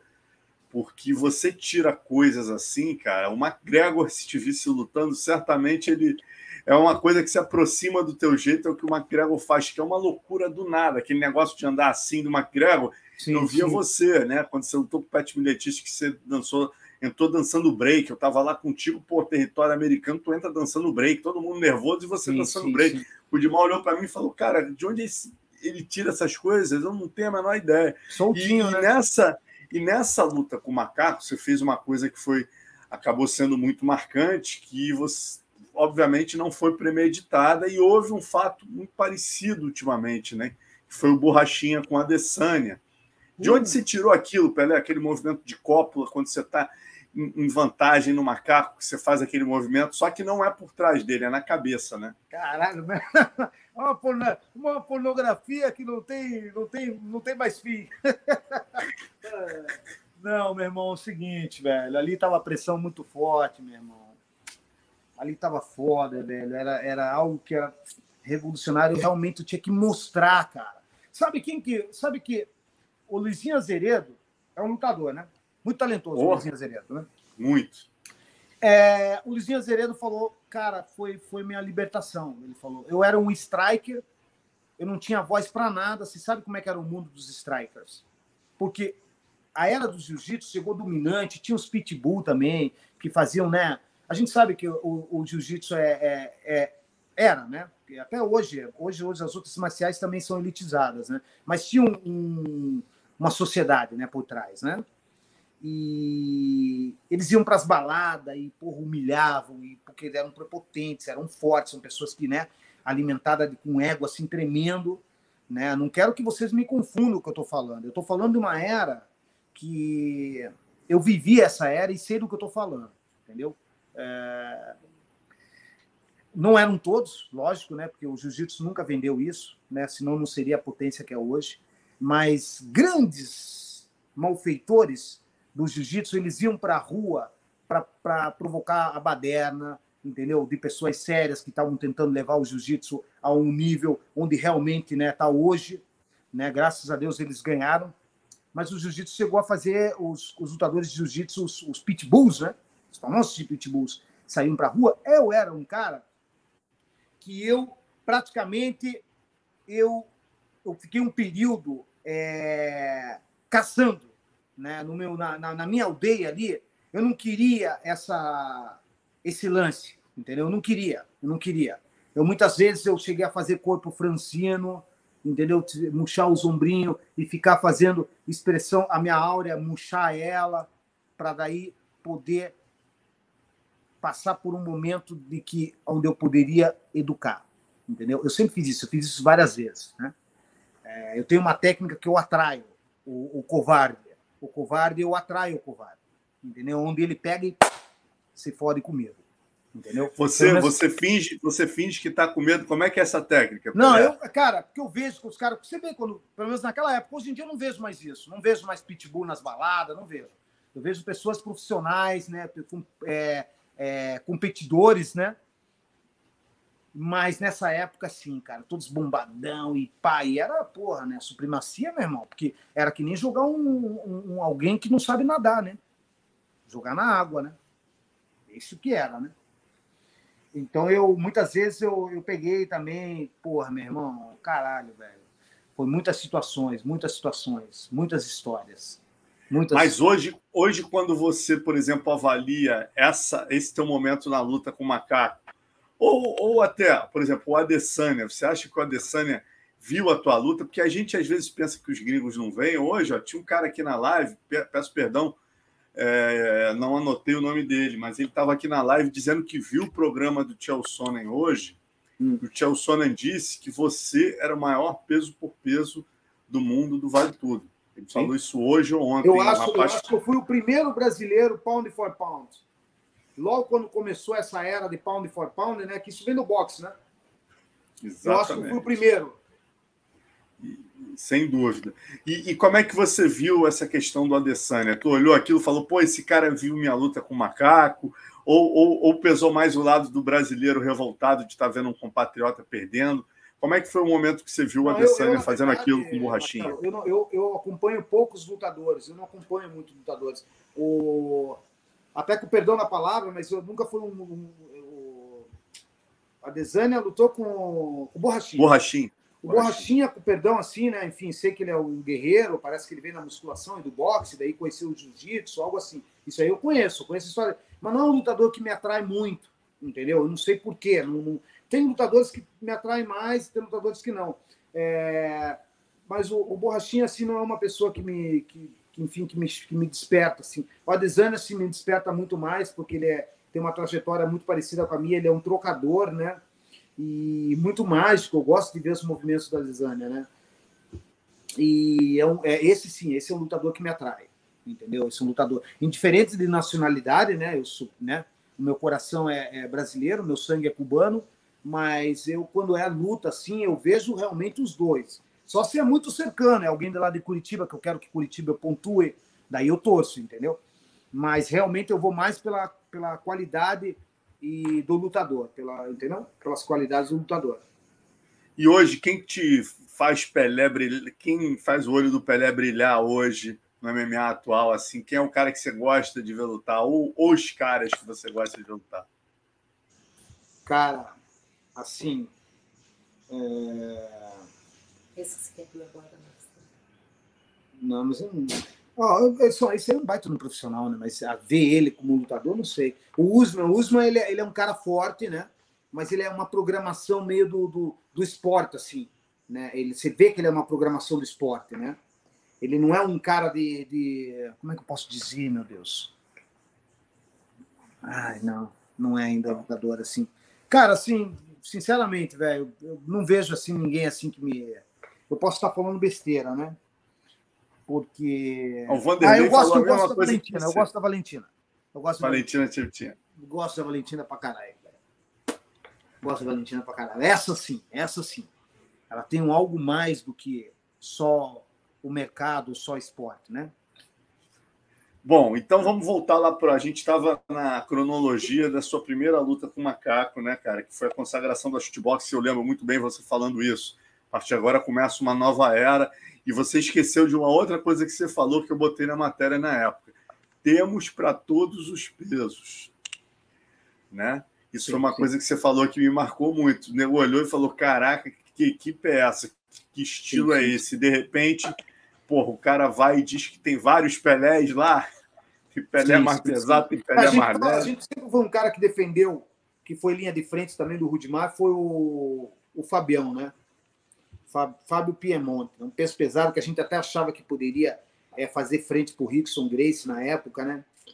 É, até tentamos arrumar uma luta dele contra o Marco Ruas no, no Muay Thai, e o Marcos falou que queria no Vale Tudo, e meio que papapum, meio que deu uma pipocada nesse negócio Vale Tudo já que era uma coisa que a gente não conhecia muito bem. Então, daí, como o Fábio Monte não deu continuidade numa certa velocidade que nós já estávamos na, na rota, aí nós tivemos que chamar para fazer parte o, o Assuero Silva, que correspondeu muito bem. Né? Assuero também, macho pra caralho. Né? E, e até aconteceu várias situações com o Assuero. O Assuero ele se perdeu comigo no clinch, né? Logo na chegada, né? Se perdeu comigo no clinch, porque os treinos eram na minha academia num período. Eu dava aula numa, na Mob Dick, uma, uma academia de natação, onde tinha um espaço, e acabou que não sei quantas vezes por semana, acho que uma ou duas era na minha academia, os treinos. Porque eu estava dando um ritmo muito contundente para a escola. E daí o Assuero, peso pesado, tal, eu enrolando ele, né? Naquele clinch, naquele emaranhado, que para ele tudo era novo, né? Ele grandão daquele jeito, ele não conseguia fazer muita coisa, ele ficou puto. Aí eu lembro que o mestre falou: deu, time. O Assuero pegou, né? Terminou tal enrolado assim, o Assuero pegou e fez assim, dois tapas na, na minha nuca, né? Fez assim, tá, tá, de João Grandão, normal. Eu tô ligado. Peso pesado assim é assim mesmo. Eu tô ligado como é que pensa ele. Aí ele pegou e fez assim, ó, tum, tum, e virou. Na hora que ele tava virando, ele só viu o peito do pé na boca dele, cara. Daí até o Ruth falou: oh, não, eu falei, cara, vai tomar no cu, isso aqui é meu tatame. Daí eu, eu, eu tenho aquelas. Daí me dava aquela loucura de, de latino, cubano, nem. Aí eu já fico de joelho, bato assim, essa porra aqui é minha, vai tomar no cu. O cara não tem respeito, isso aqui é arte marcial. Daí eu dou lição, né? Sempre dando ritmo. Sempre dando ritmo, né, é. Agora, falar em dar ritmo, meu amigo Floresto, que te entrevistou há alguns meses, falou: pô, Alonso e eu acabei de entrevistar o Bibiano, né? Eu entrevistei o Bibiano. Você está na boa aí de tempo? Como é que você está? Não, eu estou sossegado, meu irmão. Isso aqui é meu momento então, contigo. Eu só para lembrar do, essa, esse rachinha com a Suero. Depois a Suero foi lá, abaixou na, na técnica que eu sou mais eficiente. Ele abaixou minha cabeça e me deu uma joelhada nos dentes, farelou meu dente. Aí, uma semana e meia, eu fui lá e dei nocaute com chute nas pernas nele.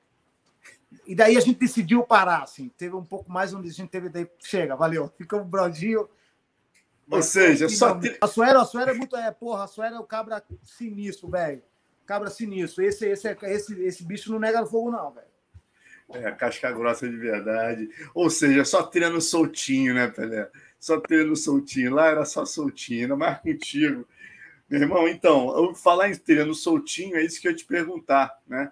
Bibiano teve aqui comigo semana passada, falou: meu irmão, eu treinei com Pelé Bibiano, atual campeão do ano, que vai lutar com John Lineker, né? Outro paranaense. É, e, e, aí eu te pergunto, cara, como é que é a história desse treino com John Lineker, que parece que até a mulher dele foi reclamar contigo? John Lineker não, com o Bibiano. O, o Bibiano Fernandes, perdão. sim, sim, o Bibis, na verdade, cara, a gente fazia. Do, é, teve um milionário lá, um milionário canadense, o nome dele é Robert Valex. Cara, super gente boa, um querido, cara. O cara, assim, é um casca grossa, cara. Ele é o chefe dos Highlanders. Uma, uma gangue aí bem casca grossa. Sinistro. É os Angels, O cara é foda, o cara é foda. Faz mil flexões, faixa preta de jiu-jitsu, louco, cara. Putz, se pegar, ele, porra, ele catraca e bota pra dormir, né? Esse é o Robert Valex. Ele que era o patrão. Milionário, milionário. Aí ele foi lá e chamou os caras, que ele achava que era melhor. Foi lá, chamou lá o Bibiano, aí foi lá, chamou o Pelé, aí chamou o Black Mamba, né, que se apresentava direto no, no Muay Thai lá na, no Japão. Aí o Pepe, né, que tinha perdido por. Ah, tinha perdido o cinturão pro, pro menino aí que virou lenda, que tem 50 lutas, 50 vitórias, o Mr. Money. O, o McGregor? Não. Não, do boxe. Ah, tá, o, o Mayweather, Floyd Mayweather. Yes, yes, yes. O Pepe perdeu o cinturão pro Mayweather. E quem mais? Aí tinha um peso pesado lá, um polacão lá, que ele era campeão lá do boxe. Aí tinha o. Tinha um outro figura que fazia parte da, da seleção olímpica de wrestling canadense. É, que inclusive separou meu braço aqui, me deu um takedown. Meu... É. Aí ele separou essa gangue toda aí, né? E botou a gente numa academia, numa super academia, né? Com tatame, tinha até pneus embaixo do. Tinha pneus aí, tatames, daí tatame em cima. Porra, tatame de jiu-jitsu lá, meu irmão. Você podia cair de cabeça, velho. E daí um ringue profissional e aquela academia maravilhosa, tinha até um bar. Porra, o cara era foda, velho. Um monte de Harley. E aí tinha uma, um vibe que também tudo de decoração do decoração do, da academia, um vibe azul. Foda. Academia dos sonhos e só os pica, meu. Aí o Bibiano, porra, casca cinco vezes campeão mundial, papum, Bibiano tal, saindo na mão. Tinha pego o Raja Fervers, meteu 13 pontos no, no Bibs aqui na testa, pá, meio que meteu ele na grade e tal, tal, ok. Só que eu tava conhecendo o Bibiano, né? E você sabe como é que é o Pelé. às vezes ele cria esse lance, porque veio o Pelé. Porque como é que surgiu o Pelé? O Pelé surgiu no lance contra o jiu-jitsu. Só, só que eu falava, Bibiano, cara, você veste o kimono, cara, eu amo jiu-jitsu, irmão. Só que eu não tô afim de ficar falando que eu amo jiu-jitsu para ninguém me achar que eu sou, ah, legal, por favor, pode vir. Não, não tô nem aí, eu amo jiu-jitsu que eu gosto mesmo. Aí só que cria esse lance, daí os amigos do Bibiano, da, do jiu-jitsu, ó, oh, se liga com esse Pelé aí, pá. Aquele lance. Então, no começo ficou uma coisa meio assim pelo Bibis, mas sempre com respeito do lutador. E nós estávamos fazendo, nós estávamos representando aquela escola, que é a Revolution Fight Team. Então nós somos um time. Aí o Bibis pegou o Raj e tal, tal, voltou, tal. Eu falei, pô, eu sempre treinando, tal, né? Treinando, tal. Só que o Bibis não colava muito comigo, entendeu? Tudo bem. Aí o Bibis foi chamado para lutar com o Kid Yamamoto o Kiriyamamoto, pá, daí saiu a lista de quem é para o Japão. Daí eu passei para ver a lista. Pá, meu nome não tava lá. Daí eu falei, pô, beleza, né? O Bibis não vai me levar, beleza. Né? Que desejo bem para ele também, não é porque ele não vai me levar que eu vou falar, pô, tomara que se foda, tal, para ele ver, tal, tal. Não. Eu falei, deixa ele, porque o cara é foda mesmo, é bom de chão e tem o jeito dele, que o Bibi é brigador, né? Ele não. Ele, é, ele é, já é da natureza dele, né? A vida fez ele assim, né? Daí tal, o Bibis foi, parece que o Bibis ficou chateado, que na madrugada parece que os caras chegaram bêbados, sentaram, foram sentar na cama e, e sentaram em cima do pé dele, sem respeito nenhum como, como arte marcial, achando que é baderna. E encontrou o Kid Yamamoto, que é um cara sinistro, né? hoje é falecido, mas é um cara foi sinistro na porrada, tem tradição também. Aí o Bibis voltou, o Bibis, a gente tava fazendo sauna também, ali o Bibis falou, cara, é, porra, cara, eu acho que eu vou fazer tua fita aí, velho. Eu só preciso ser campeão do jeito que eu sou campeão no jiu-jitsu. E eu acho que eu preciso da tua ajuda, cara. Ele me chama de mestre, né? Eu preciso da tua ajuda, mestre. Eu falei, Bíblia, você tá pronto? É, daí ele falou, não tô pronto. Então, beleza. Então, agora essa programação agora é minha, né? E eu fiz a programação com o Bibis, né? Aquela programação que muitas vezes é, é tortuosa, né? Não me levou a ter mais alunos até hoje em dia devido a esse meu sistema, né? Eu tenho um sistema um pouco porque eu gosto de formar campeões, né? Campeões mesmo, não só no ringue, mas na vida. É o endurance man, né? Então o que acontece? O, o Bibis ele aprendeu assim como o Murilo Ninja, entendeu? O Murilo Ninja ele chegou duro, mas eu tive que fazer ele mais duro ainda do que ele era para poder enfrentar o que ele ia encontrar lá fora. E não só o Bibis, eu fiz assim, o, o Luiz Alberto também assim, o Luiz Charneski também assim, o Carioca também foi assim, o Eduardo japonês, que ele é fazendeiro lá, é fazendeiro, que é um japonesinho também, que é, foi uma maravilha, foi o meu diamante de Curitiba, porque eu colocava ele no cenário, ele correspondia né, com um Muay Thai assim fora da média, com suas cotoveladas. Então todos esses aprenderam à base de muito massacre, era muito palpeireira, era muito palpeireira, eles faziam até assim, sabe? Olharzinho assim de. Sabe quando o cachorro. Sabe quando o cachorro. Quando eu chego, chegava puto, né? Que a me colocava, né? Eu chegava, me ferrava em casa com a Eliane e depois eu descontava na academia. Meu Deus do céu, cara. Meu Deus do céu. Na conta da mulher do Bibiano. Aí, pau Pereira no Bibiano, pau Pereira, tal, tal. Parece que o Bibiano andou vomitando, né? Acordava de noite e vomitava. Aí um dia, pá, tô desse, do carro tal, tem a mulher dele me esperando, né? Falei, ó, oh, tal, Bibiano tá aí. Não, não, pá, eu quero falar com você, tal, particular, tal. Daí eu falei, pô, aconteceu alguma coisa? Né? Fiquei preocupado, aconteceu alguma coisa? Não, poxa, eu quero falar com você que. É, poxa, os treinos estão. É, os treinos estão meio pesados, os treinos estão pegando tal.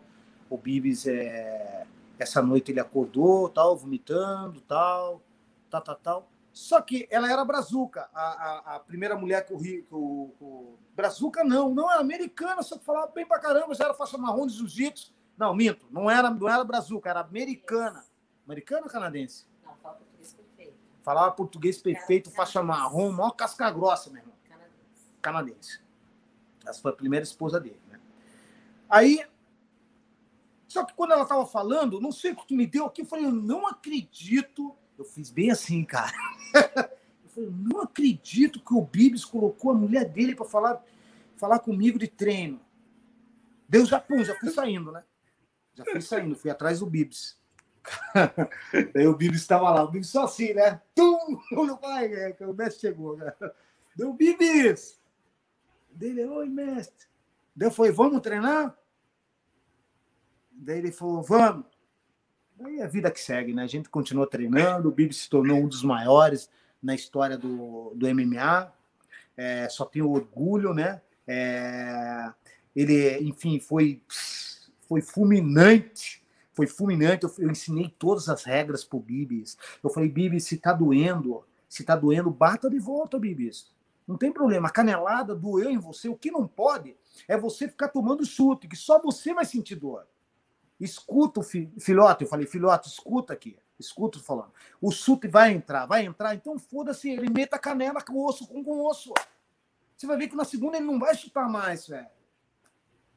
Daí ele, cada vez que chutava a coxa dele, que eu tenho um chute ali que papai enrola e toda hora costa, ele começou a usar o, o, o bloqueio.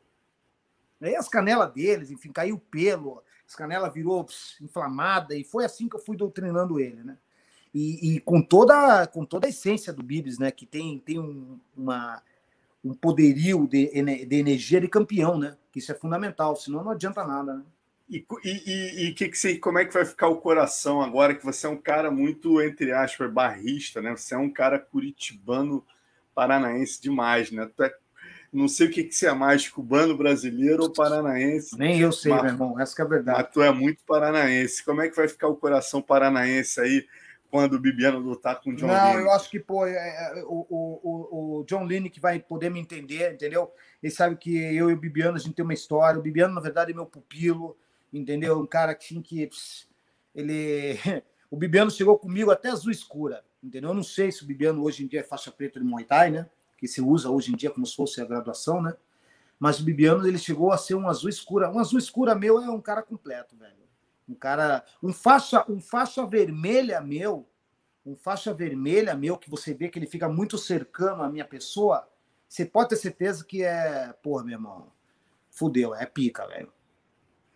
Agora, falando nisso, Pelé, vamos seguir na ordem cronológica, agora falar do, dos maiores clássicos da tua história né? Que é você com o Joil, que a primeira vez ocorre exatamente no GP, né, cara? Você enfrenta o Joil numa luta que foi, você sempre falou que foi uma das lutas mais traumáticas, mas que te encascoraram ainda mais, que foi exatamente no GP. Você fez a primeira luta, a segunda luta com o Macaco, né? Conseguiu vencer o Macaco pela segunda vez e minutos depois você teve que voltar, subir no ringue e lutar com Joil de Oliveira, meu irmão. O que, que você lembra dessa noite que você sempre fala, né? Eu lembro, me... Marcelo, Marcelo, eu lembro que quando eu terminei minha luta com o macaco, eu fui pro vestiário, eu me senti ali já cansado, me senti cansado, eu me senti cansado.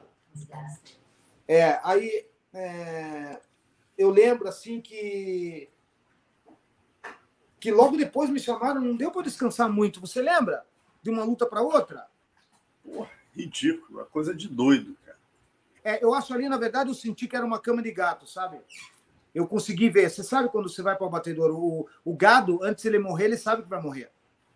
E agora, como eu iria morrer? Esse era o único diferencial que eu poderia dar para toda a humanidade da luta. Como eu iria morrer? Eu iria morrer digno. Digno como nenhum daqueles tem culhões para fazer o que eu fiz aquela noite entendeu? Então, é, o que eles iam levar de mim? Eles iam levar de mim a minha essência, o meu melhor, entendeu? Em hipótese nenhuma. É, ainda na segunda luta, na segunda luta, o João misturou o tímpano. Uma cabeçada também, isso ninguém sabe. Essa é a primeira. Mas na segunda que eu ganhei, ele misturou é. o tímpano. É, vamos, olha só, vou, vou até lembrar, Léo, bota a foto na ordem, por, por favor, na ordem que eu te mandei aí, que eu vou. Eu queria lembrar com você. Isso aí é, exatamente ao Rafael, aqui o Rudimar, exatamente o final, né? E isso foi muito marcante ali, que tão marcante, você imagina, eu estava começando a mandar as matérias para o Japão nessa época, o WVC, e os caras colocaram. Tinha ganho, tinha ganho antes lá no Japão, né? É, então aí eles colocaram a foto você antes e depois, e na edição subsequente eu vi o quão marcante foi essa tua luta, né? E realmente foi. A gente que estava lá ao vivo é uma coisa inacreditável, o teu espírito guerreiro que os, os japoneses depois mandaram, fizeram na revista, foi tão impressionante para eles que não tinha vale tudo lá, né? E aí, de repente, os caras mandaram charges, cara. Olha só, impressionados. Você vê o quão marcante foi essa tua luta. E aí, na sequência, logo, né, cara, logo depois, você tem a oportunidade de fazer a revanche com o Joil, que eu imagino a importância dessa revanche para você. Eu só sei que foi uma guerra ali do, dos antibióticos com a, com a lesão tremenda ali, sabe? Quase que o antibiótico perde. Quase. Qu quanto tempo você ficou no hospital ali? Eu lembro. Eu não que... fiquei no hospital, eu não, eu não, não fiquei no hospital. Parece que é um papo do hospital, mas eu não fiquei no hospital. Eu lembro que eu fui direto, o Rudimar me deixou no, no apartamento, né? Lembra alguma coisa? Junto, né? é. Foi junto, a gente voltou. Uau. Eu fui direto, não, não, não fui no hospital, não. Eu só que eu fiquei lá de três, tá, ficou tudo muito indeciso, inclusive até o inchaço, depois do segundo dia. Você quebrou o quê, segundo... Pelé? Nessa, você quebrou o quê nessa. Cara, era cabeçada, é, era uma coisa de maluco. Ele amassou, minutos... na verdade, ele amassou a minha, a minha estrutura do, do da, da, minha carne, entendeu? Toda a estrutura não abriu, é, não quebrou nada é, mas ele ficou, ele é literalmente, ele amassou a carne, entendeu? É, e ficou até um período, ficou até com cheiro ruim, ficou meio perigoso, entendeu? É, eu nunca vi isso na vida, nunca vi isso na história da, da vida, né? E, Essa e, é você, e, e, cara, isso é, são essas. É o que você sempre fala, né, Pelé? Nesses momentos que a gente vê aí é, é, o, como o guerreiro né, o quanto psicológico diferenciado é, pô, faz a diferença para um cara. Você, março, abril, maio, junho, como é que três meses depois, cara, você está pronto para lutar no Brasil Open Fight? Quer dizer, é, você fisicamente, cara, você ah, houvesse. Depois eu fui para aquela outra com, com, aquele cara. É, você lutou três meses depois desse evento com o Joil né, que você lutou com macaco, com Joel, quer dizer, você lutou 30. Olha aqui, olha só, vamos falar isso em minutagem. Ali eu acho você que o Rudimar também, o Rudimar estava atrás já, porque ele já estava acelerando com os lances, com, com o lance da, da, da do. Para o Hopin todo, então era só a grana, enfim. Tem muita coisa aconteceu também, muita, muita coisa que poderia você traçar. A... Eu até por isso que eu tenho uma grande admiração ao Luiz Alberto, que ele acaba dirigindo a vida desses atletas, jogadores de futebol, esse meu compadre, ele tem uma empresa jogador de futebol, uma das maiores aí do Brasil, né, com sucesso aí. E ele realmente ele, ele direciona a vida do atleta, né? Você vê todo o carinho, todo o cuidado. É, teve até um jogador que ele tirou ali, estava em condições precárias. Hoje em dia o cara faz mau sucesso e, e apareceu esse jogador com a mãe dele que compraram a primeira casa, uma mansão perto do que era, e aparece os dois, sabe? Os dois, o filho e a mãe meio bêbado, alegre, né, de ter comprado a casa, e ele lá, ele falou, ele falava em Pelé, eu tirava a câmera e começava a soluçar, cara, de emoção. Então eu acho que o cara que rege, que, que direciona a vida de um, de um atleta, mas ele que geralmente é uma criança, é um, então ele precisa dessa pessoa séria, entendeu? É, esse respaldo, esse calor, né, humano de saber que está sendo direcionado. Eu não, eu sempre fiquei um pouco em certeza cada vez com o meu próprio mestre, né? Eu sabia que muitas vezes ele estava me conduzindo por, por, por, lugares assim que não era inóspito para mim. Eu falei, pô, por que esse cara tá me levando para cá, velho? Eu só, eu só trouxe luz para ele, velho. Sabe? Mas fazendo o quê, né? Eu sou lutador, eu sou guerreiro, vamos lá, entendeu? Até com o próprio Chuck, né? O... É, é, é, exatamente, quer dizer, você luta com o Chuck Liddell. É, como é que foi a circunstância? Porque vamos lá, você lutou no Brasil, depois dessa luta com o Joel, você luta com o Eric Smith, o irmão do Henderman no Brasil Open Fight, né? Ele usou wrestling ali, 20 minutos de luta. Depois disso, você engata uma sequência impressionante de vitória ainda, cara. Em 97, quer dizer, você lutou com o Joel em março, em junho você luta com o Eric Smith, depois dessa contusão bizarra que a gente mostrou aí, galera. Aí depois você luta o BVF 10, né? E ganha do Adilson Ramos, nocaute técnico isso em julho. Aí em novembro você luta com Lorival da Silva e o Evangelista Ciborgue. Tá aí uma luta que eu adoraria ter visto e não Sim. vi. Você e o Ciborgue. Que, que luta foi essa, Pelé? Não, o Ciborgue já vinha já imprimindo já a sua, a sua vontade aí no mercado. Ele era um cara bem aceleradinho, bem aceleradinho. Só que me pegou no auge, né, velho? Ele me pegou no... E acho que ele foi até revelação, né, também acho que nesse ano o Cyborg ele perdeu, mas foi revelação. Imagina essa luta. Essa luta tá aí uma luta. Será que tem na internet essa luta, cara? Esse é um clássico que eu gostaria eu de ver. Pelé e Ciborgue. Tem? Vou procurar. E aí depois você luta no. Aí antes de lutar, né? Aí você. Não, antes de pegar o Chuck Liddell, você luta o IVC 5. Aí só para a gente seguir a ordem cronológica. Aí você ganha três lutas numa noite. Gerald Taylor, que é um wrestler, 13 minutos e 34. Volta para lutar com Jorge Pereira, 8 minutos e 15. E depois 3 e 48 com Milton Bahia. Lembrando que o Jorge Pereira era um dos. Era o cara que ganhava a divisão de cima né, no Isso. BVF. Ele lutava até 90 quilos. Então todo mundo, na época, eu lembro o pessoal do Rio falava: ah, esse pessoal da shootbox ganhou do macaco, mas o macaco é faixa roxa de jiu-jitsu, é jiu-jitsu paulista. Era marrom, era agora marrom. Ele... O macaco era marrom. Já era marrom, mas ele vai pegar um faixa preta do Rickson agora, da divisão de cima, o bicho vai pegar, né, cara? E aí você vence o Jorge Pereira. Nossa Senhora.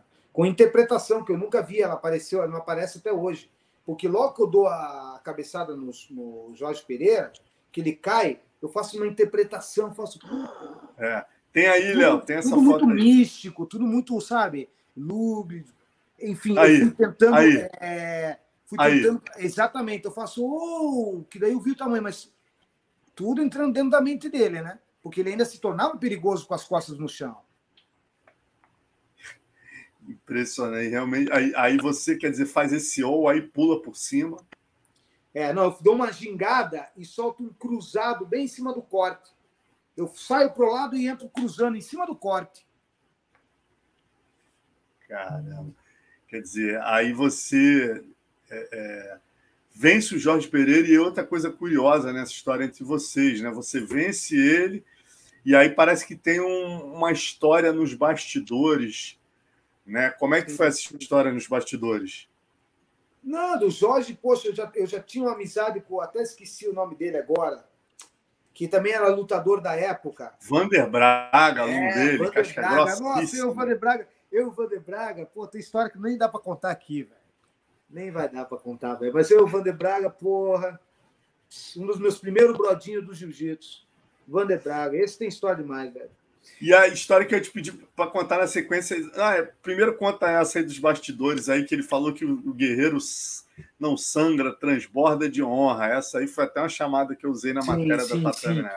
Daí não, a gente já se encontrou, eu já tenho o maior respeito, né? Eu tenho muito respeito, nada. Eu tenho esse lance das artes marciais, eu, eu coloco em prioridade as artes marciais. Qualquer um, qualquer um das artes marciais sempre vai me ver. Tanto é que tantas pessoas se surpreendem, né? De falar, pô, meu irmão, caralho, velho, sempre achei, pô, sempre tive outro lance teu, velho. Eu não sabia que você era assim, cara. Eu falei, é, e aí, Fala, eu acho que o, o, na hora da guerra é na hora da guerra, mas não, entendeu? Quando você não está na arena, eu, essa, essa é a minha essência, essa é a minha pessoa, né? É, aí, aí, aí tem um fato curioso né, que eu queria lembrar com você, que teve toda essa tua rivalidade com, com o Jorge, está aí a foto até da revista japonesa, os caras botaram em destaque aí a tua vitória sobre o Jorge na matéria do IVC. E na sequência, né, cara, na sequência, logo depois vocês se encontram no Quite. Aí, ó, foto da, da vitória no IVC, né, cara? Quando Sim. você foi campeão. Sabe muito, Milton Bahia. É um mestre, é um mestre, sabe muito. Nossa, aí, esse cara tem muita experiência, velho. Esse aí depois... sabe muita história, velho. Esse, porque é, é preto do Rickson, não imagina, velho. E aí vocês se encontram na sauna, né, cara? Quando ele ia lutar com o Matt Hughes e você é, você ia lutar o torneio do Quite, ele luta. Perdão, você ia lutar com Pat Miletich em Rome, na, em Atlanta, e ele ia lutar com Matt Hughes, que estava surgindo na época, e aí vocês se encontram na sauna e ficam amigos, né? Sim, sim, sim. É, brasileiros, né? Indo sair na mão com os caras, né, meu irmão? Então, união total, e aí, como é que é? Ó, fica esperto tal, entendeu? Que o cara, pô, foi, não, beleza, tô aí, tô, já tô na ponta dos cascos, meu irmão.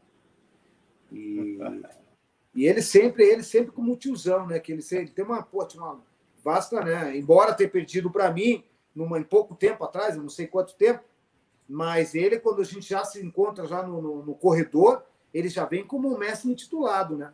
Já vem como mais graduado do que eu, todo respeito, os papum, aquele lance normal, né? Exatamente, meu irmão. Vocês, dois guerreiros aí que fizeram história, né, meu amigo? Quem lutou no IVC, se respeita, se olha e se respeita. E a gente que cobriu mais ainda, né? A gente viu o que vocês fizeram lá dentro, meu amigo, é para poucos. E aí, na sequência, né, Pelé, eu vou lembrar com você desse evento em Rome, quando você encontrou com o Jorge Pereira. É um momento muito importante, que foi aí que você fala uma coisa. Era muito difícil a gente ter reconhecimento lá fora. E você foi um dos poucos, você, o Joil também, que conseguiu esse reconhecimento, né, cara? Você é chamado para lutar com o Pet Miletich, sendo campeão do IVC, já pelo cinturão. Pet Miletich era o atual campeão do UFC, tinha vencido o Macaco e nocauteado André Pederneiras. Né? E você é chamado para um evento americano pela primeira vez para lutar pelo cinturão contra o Pet Miletich. O Léo tem aí as fotos para jogar. O que, que, você lembra desse dia aí, Pelé? Você era o número 2 do ranking mundial e ele era o número 1 um por ser o campeão do UFC. Eu estava tava eu tava puto da cara, né? Porque eu não conseguia pisar no, no UFC já nessa época. Eu falei, caralho, o que mais eu preciso fazer? Como que, porra, como que o Brodinho aqui, o Silva, já foi já duas vezes para lá, como é que eu não vou? Se eu que puxei o bonde, que porra é essa? Né? Mas ok, vamos lá. Não, o cara, o cara, ah, ele que tem um cinturão, mas não vai ser no UFC? Não, não vai ser no UFC, vai ser num outro, num outro evento. falei, porra, man, eu não conseguia, nunca, até hoje, não sei por que, eu nunca lutei lá. Até me tem uma boca lá no, no, no, no numa vez lá que eu estava lá para trás, falei, porra, vocês não respeitam. Daí a, o UFC falou, não, a gente respeita, você você está errado, não é isso que a gente pensa de você, a gente sabe a tua importância, tal, tal. E... Mas assim, eu tô até hoje, até hoje, não sei por que, eu nunca lutei lá, velho é sempre esse negócio atrás de mim, querer me tortar meus caminhos, em querer, sendo que eu que dei a grande oportunidade, eu que coloquei luz na parada, eu que fiz as pontes, eu que fiz os viadutos, enfim. E não tive né, a graça de, de lutar no UFC, onde eu era, eu me achava naquela época que eu era o cara do cinturão do UFC. Eu achava que eu é, era você ganhou, você ganhou do campeão do UFC, cara, lá dentro. Por isso que você é tão respeitado lá, Pelé. Porque você não é só o brasileiro que ganhava o IVC. Tu foi lá dentro e bateu no campeão deles, entendeu? Então, quer dizer, mal ou bem, você ali ganhou o título. Você já era considerado o número dois. Quando você ganha do Miletice, você passa automaticamente a ser o número um do ranking até 80, 80 quilos ou 176 libras, que era a divisão. Aí você, o Rudimar, você já. Não, eu, acho que eu, era, é eu acho que já, ali eu estava entrando como número um. E o campeão era o Petro Miletice. Isso, então foi isso. Eu estou falando porque lá, né, eles tinham. Eles, o, o, o, ranking mundial, né? Se tivesse um ranking mundial que não existia, os jornalistas consideravam ele, por ser o campeão do UFC, o UFC sim, ser o evento sim, maior, sim. o número um, e você é o número é, dois, por você ser campeão né? do IVC, né? Mas e aí tem até aquela. Marcelo, você, você, você que estava ali desde o começo, por que, que o José Peleland nunca lutou no UFC? Boa pergunta, meu irmão. Isso aí teria que entender, porque interesse no seu nome havia, né? Os, os gringos, você vê, olha o maior exemplo que eu dei. O, um colega aqui da live, aliás, galera, vamos lembrar de curtir a nossa live aqui, ó. Tem até agora 375 com a gente, já passaram 500 aqui ao vivo com a gente. Vamos curtir a live. E uma das pessoas que estava aqui falou que o Tchau Sonnen disse hoje. Você imagina, já parou, né? Já tem um tempo que você não luta e o Tchau Sonnen reconhecendo hoje que você já foi maior peso por, por peso. Né? Então você vê como o seu nome naquela época era respeitado. E a maior prova disso é que o Pet Mileti está no Hall da Fama. Você Sim. não ganhou de um cara que foi bom, foi campeão. O Chuck um também, cara... o Chuck, o Matt Hughes. É, o Chuck, exatamente. Né? Então vamos, vamos só lembrar desse dia aqui da capa que foi muito engraçado. Bota aí, Léo, essas fotos aqui. E a maior prova, você já era, o Minotauro estava surgindo na época, o Babalu estava começando a ter moral, o Rodrigo Ruas era apenas uma aposta, mas você já. gente até essa cidade, acho que o carro dele, dirigindo. Ah, foi, cara. Era faixa marrom, faixa marrom de jiu-jitsu. Porra, e aí a gente fez essa capa o dia seguinte na friaca danada, tu lembra disso, né? Te marcou o dia seguinte. Nossa senhora. Pô, a foto vai ser assim, assim. Pô, daí, né, bolamos ali rápido, né, velho? E ficou massa, né? Não frio, descansando, vai rápido, rápido. Olha, os caras interpretaram certinho, né? Rapidinho. eu não sei, eu me arrependo, eu não entendo porque eu não botei você e o Minotauro com cinturão, cara. Eu olho essa foto hoje fico puto comigo. Falo, porra. Porque eu acho que gente, você fez várias, mas eu acho que essa daí. Ah, entendi. Foi isso. Foi isso mesmo. eu aqui. fiz várias a com cinturão, o Minotauro. Se eu não me engano, o Minotauro tinha piscado o olho. Sim, Babalu e aí eu acabei... era promissor, né? Babalu que era promissor, né? Que já vinha né, acelerando. O, o, o da família do Marco Ruas também, que tem o sangue, né? Então, era nova geração é, mesmo. E aí, na sequência, né, cara, também queria lembrar da luta que foi pô, uma casinha de caboclo para você. Qual foi a circunstância que te fez aceitar uma luta com o cara da divisão de cima? Você era o campeão do IVC, você era o cara até 80 quilos. É, porra, por que, que você aceitou uma luta com Chuck Liddell, que era um gringo que, tinha lutado no UFC? Eu fiquei, sabendo, eu fiquei sabendo nos corredores que o Mark Coleman tava, falou com outro cara que era o melhor americano que estava rolando na parada. Aí eu não sei, isso aí foi mal, mal regido. Eu só sei que quando ele tem na pesagem, que o Chuck sobe na, na pesagem, primeiro que o Chuck ficou dois, três dias pulando corda que nem um animal. Né? Ficou lá perdendo, enfim, que nem um louco, per, perdendo peso. Aí o, ele sobe na balança assim, e eu vejo a fisionomia no corredor assim do Batarelli. Só vejo o Batarelli de frente, o Rudimar costa para mim. Aí o Batarelli, ele sobe assim, o Batarelli pega e faz assim pro Rudimar. Daí o Rudimar demora um pouquinho, eu vejo a cabeça de por trás, a cabeça do Rudimar fazendo assim. Assim. Tipo, não, beleza. Vamos nessa. Hello? Vamos nessa, que não é você, né, meu irmão? Sorry, mestre, mas, porra, verdade tem que ser dito. Aí eu peguei essa pica aí que é o Chuck que dentro da território americano era considerado o cara, uá, o louco da, da, o louco dos loucos, né? Um cara. E assim, aí você ainda dá um knockdown nele, olha o joelhadão que você deu nele.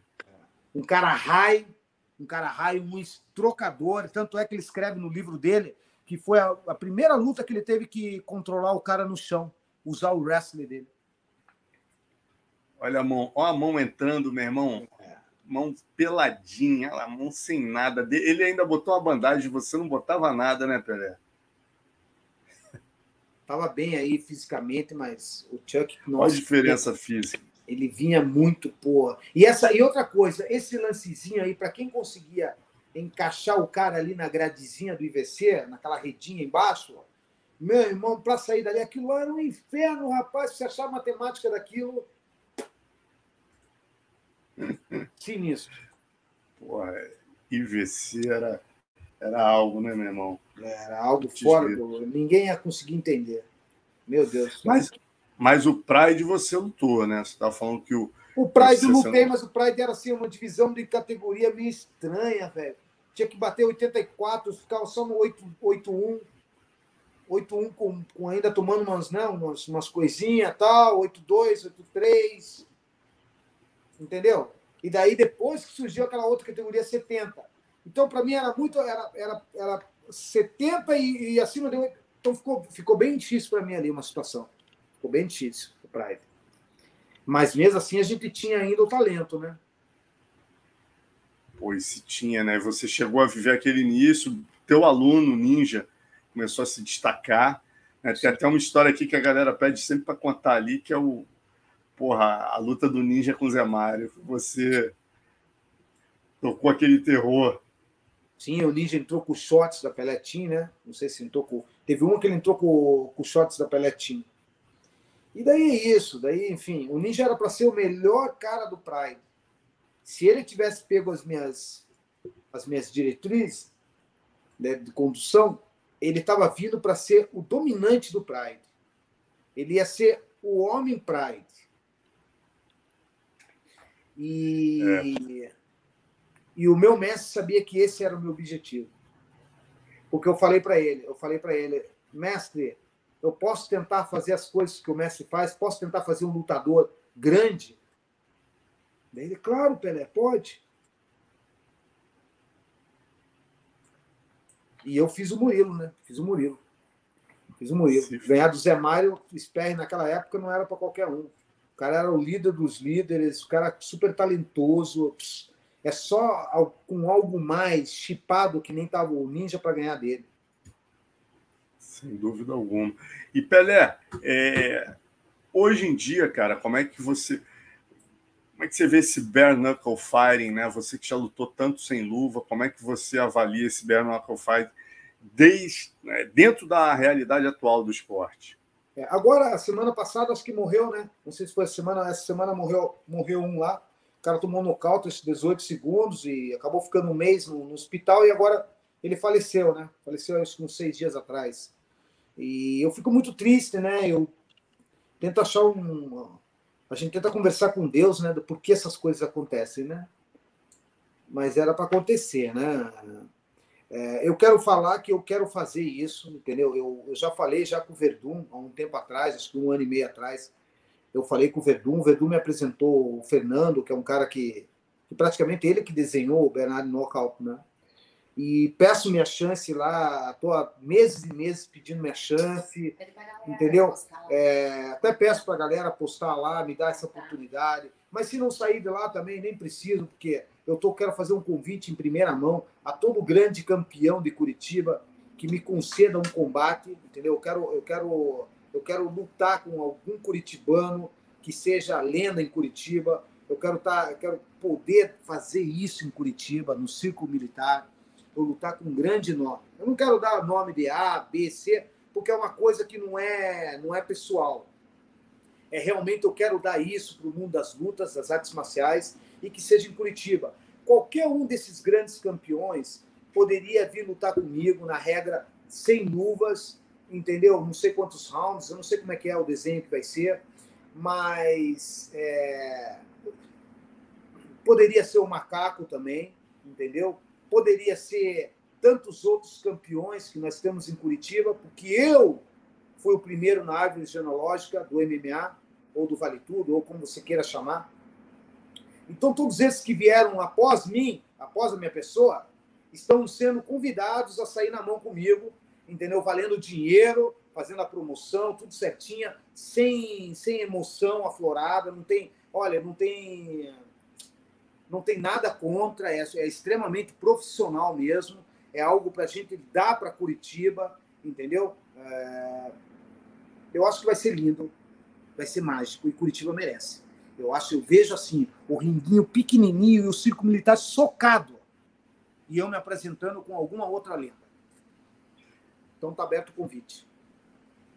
E a tua, a tua história com o macaco, você falou agora do macaco, né? Vocês chegaram aí a, a, a falar do revanche e tal, mas depois disso não, não, não, não aconteceu mais. Que, ah, pum, que, que, ah, é, o Pelé tá correndo, o Pelé tá correndo, eu não vou lutar com o macaco por 5 mil dólares, velho. Entendeu? Eu acho ridículo isso, ter, ter feito tanto uma história tão bonita em cima desse cara, que era um expoente de, de, grande, de grande quilate, para eu agora fazer a revanche por, por 5, 8 mil dólares. Oh, pelo amor de Deus. Eu falei, o cara, você sempre andou com os playboy, que os caras não têm um. Uma graninha aí, levanta aí três, quatro caras. Eu até tenho os meus também, que são poderosos, que também podem me dar aí 50, 100 mil dólares e tal, para sair na mão. Só que, porra, bicho, pelo amor de Deus, né? Agora eu vou dar dinheiro para ele. Não é. Teu negócio com o macaco é o que você falou, já foi resolvido, não é, não é pessoal. Seria uma coisa profissional para os dois ganharem. Profissional, profissional. Eu acho que esse, essa, essa luva sem mão poderia ser legal, né? Uma apresentação legal.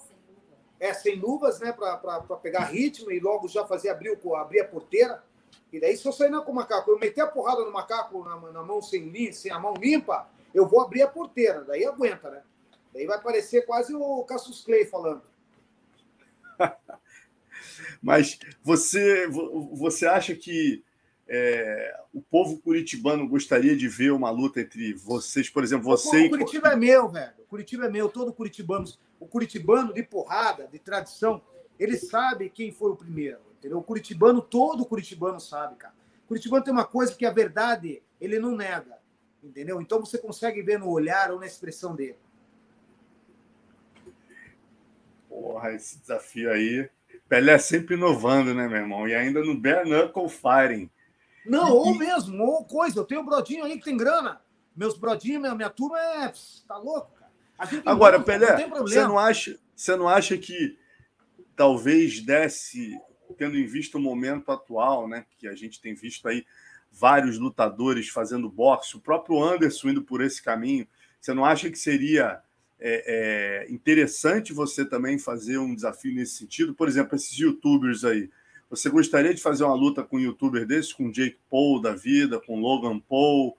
É você, o Pelé, uma lenda do esporte. que promoção é essa, cara? Essa é uma promoção divina. promoção divina. Pô, quem não quer, né, meu irmão? Conheço muito cara, muito bunda mole aí, que na hora ia levantar do sofá e ia cair dentro. Mas sonho, uma né, luta de boxe. Essas promoções aí estão tão maravilhosas, cara. Eu queria por fazer exemplo... algo, mas eu queria fazer algo, por exemplo, é, PPV, Pelé com outra lenda de Curitiba, em Curitiba. No Circo Militar cabe acho que 4 mil, né? 4 mil fica aquilo lá socado, né? Então, com certeza, a gente tem que empurrar umas 4.500 pessoas lá. Para ficar pequenininho o ringue, velho. Mas você quer com a mão pelada mesmo, não quer nem de é, Pode ser, é, a princípio, eu, por, que, por que, que eu digo isso? Por causa da minha idade, e eu sinto que esse negócio com a mão limpa, ele se encaixa um pouco no meu, no meu quadrilátero, sabe? No, no, onde eu me sinto bem, que é o coração, né? Então eu acho legal que é para mim. Esse daí é para mim. Pô, a galera tá aqui falando. Ó, alguém. Ó, aqui, ó. O Bruno Lucas falou Pelé e Whindersson. Pô, o Whindersson já tá com. Já tá com um popó. O Whindersson Caralho, já tá marcado. Só que, falta, só que falta o Whindersson soltar um cruzadão, pegar no queixo, não. Aí caiu a casa. Porra, você tá ligado? Que botou, botou na pista é quem anda mais, né, velho? Olha, Deus me livre, pelo amor de Deus.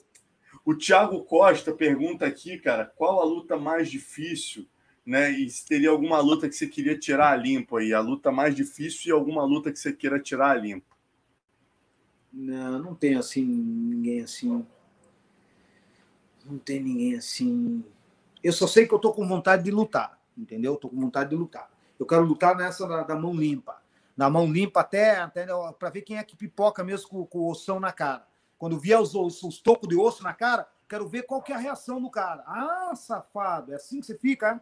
Então vamos lá. É isso que eu quero. Tem muita gente que se acha aí, mão, é, tatua com a mão de fogo e pá. Meu, tá aberto. O convite está aberto para Curitiba inteiro. Eu quero ver a soco. Diz que é bom no soco, então vamos ver.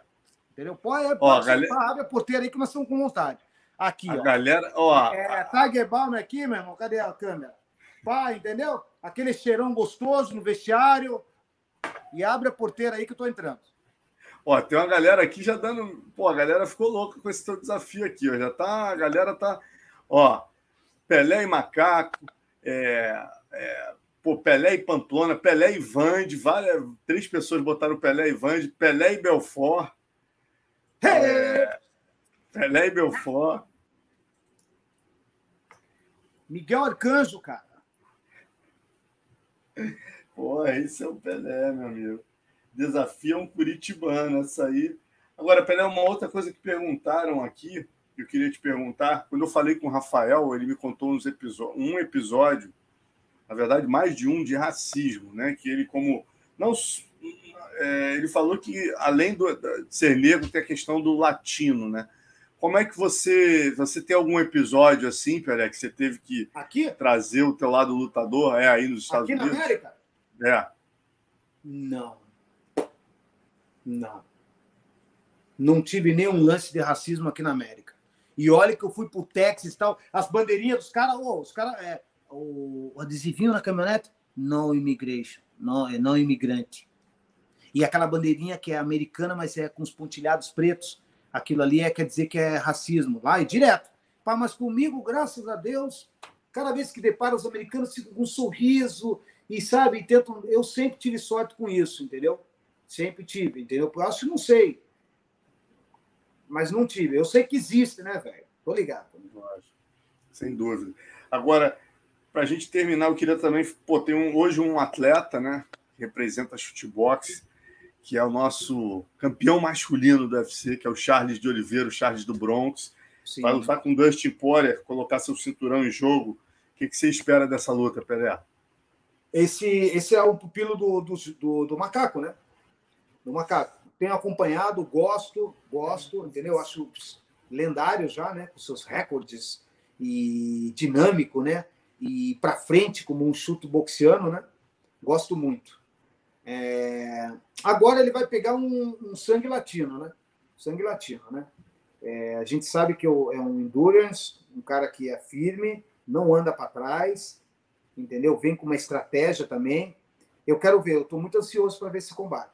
Estou muito ansioso para ver esse combate, como é que o Charlie de Bronco se comporta. Parece que agora, por último, a, luta, a última luta eu estive vendo para ver como é que ele se comportava, dele meio que se, ele se, se imposturou e pum! E deu reverso. Gostei, gostei. Mas quase saiu da linha. Eu fiquei e pum! Manteve a conduta. Ok, ok, ok, aprovado, ok. Entendeu? Tava assim. Mas ainda vamos ver ele. Eu precisava de ver ele um pouquinho mais, Marcelo, o Charles Bronson. Eu precisava de ver ele mais um pouquinho, uma outra quilometragem que tem aqui para ver como é que ele se comporta. Daí eu, daí porque se ele se comportar quando chegar nessa quilometragem, se comportar na conduta como um verdadeiro samurai moderno, aí ele fica eternizado. Porque eternizado ele já vai estar com os números, né? Mas daí acho que daí daí ferrou, daí ferrou. Daí ele, daí ferrou. Daí a coroa é dele e ninguém mais tira. Bacana, cara.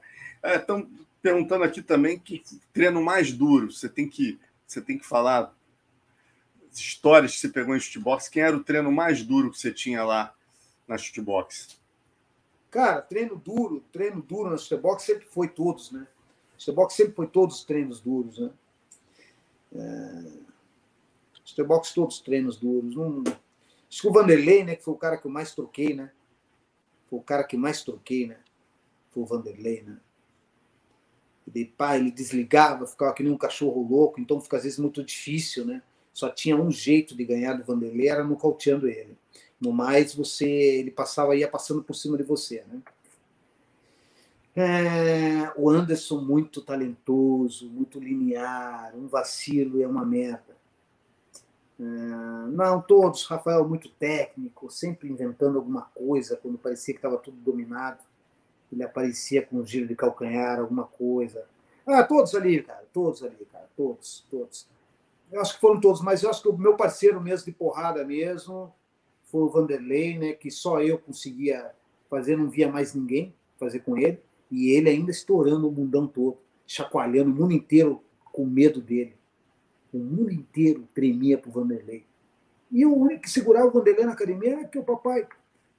Então, é, é isso aí. O Anderson nunca passou assim é, apuros, não. Eu lembro quando o Anderson saiu, eles foram lá. O Anderson e o Vidal foram na minha academia me chamar para treinar. O Anderson, é, sai fora, sai fora. Vamos treinar, vamos treinar. Ok, treinamos, tal, tal, tal, treinamos pra caralho. Aí o Anderson se tornou campeão do UFC. É, todos que todos que estão no, no grande ápice que estão ali comigo naquele contexto de trocação, não só de porrada, mas de informação e de espiritual, todos acabam se tornando grandes campeões. Grandes campeões. Bibiano, é, nossa, inúmeros, inúmeros, incalculável número de campeões. E o Anderson não foi diferente. O Anderson ele estava treinando comigo. O Anderson me deu um hook, me nocauteou, me deu um hook na boca do estômago. Eu falei, vai se fuder, cara. Pô, daí ele fudeu. Daí na semana seguinte eu fiquei fazendo a vida impossível dele. Acabei que joguei uma Caesar. Joguei uma tesoura nele, puxei a botinha. Pss, acabou quebrando o tornozelo dele. Aí ele levou isso para entrevista. O japonês sabe como é que é. Como que ele fez? Caesar, o que, que é isso? Pá. Pss, ficaram treinando um minuto de Caesar antes de acabar o round. Aí o cara foi lá e pá, só porque o Anderson soltou na entrevista que eu tinha dado uma tesoura e tinha lastimado o, o tornozelo. Daí o japonês foi lá, estudou, viu qual que era a minha base, viu como é que eu entrei, qual que era o tornozelo dele machucado. Daí foi uma das primeiras cara, derrotas do Anderson lá. É, cara, Rio, pô, Rio Shonan, se eu não me engano. Yeah. Piranha. Yeah. Exatamente. Pô, não sabia dessa história, não. Yeah. Pegou a mesma bota que estava lesionada. E o Anderson só bateu porque já estava quebrada antes a bota o Anderson não ia bater ali do jeito que ele estava conduzindo aquela luta? Rapaz, muita história. Pelé, pô, duas horas de live, meu amigo. A gente tem que marcar outra, porque, porra, aqui é muita história, meu irmão. Nossa é... Senhora, velho. Meu porra, Deus. Prazer enorme. Prazer é tudo meu aí. Meu o Léo também, o Léo aí tá aí, né? fica aí nos bastidores, mas né, ele que faz esse desenho todo de imagem e tal. É ele que joga. É ele... Porra, prazer enorme, irmão. Vamos marcar outra daqui a um tempo, continuar essa história que não deu nem para botar tudo, cara. Tem história Quero agradecer aqui, a todo mundo que acompanhou a live, sabe que vocês moram no meu coração. Eu quero sempre a, a, atuar, né? Atuar em cima dos rings de formas hesitantes para que vocês se sintam esse lance de telespectador, de, de algo inovador. Eu quero poder dar o meu máximo para vocês. Maravilha, irmão. Sempre um prazer falar contigo. Quando tiver novidades aí, manda pra gente. Beijo na esposa e nos filhos. Uso. Obrigado, mestre. É nóis. Hey. Prazer enorme. Um abraço. Valeu, galera.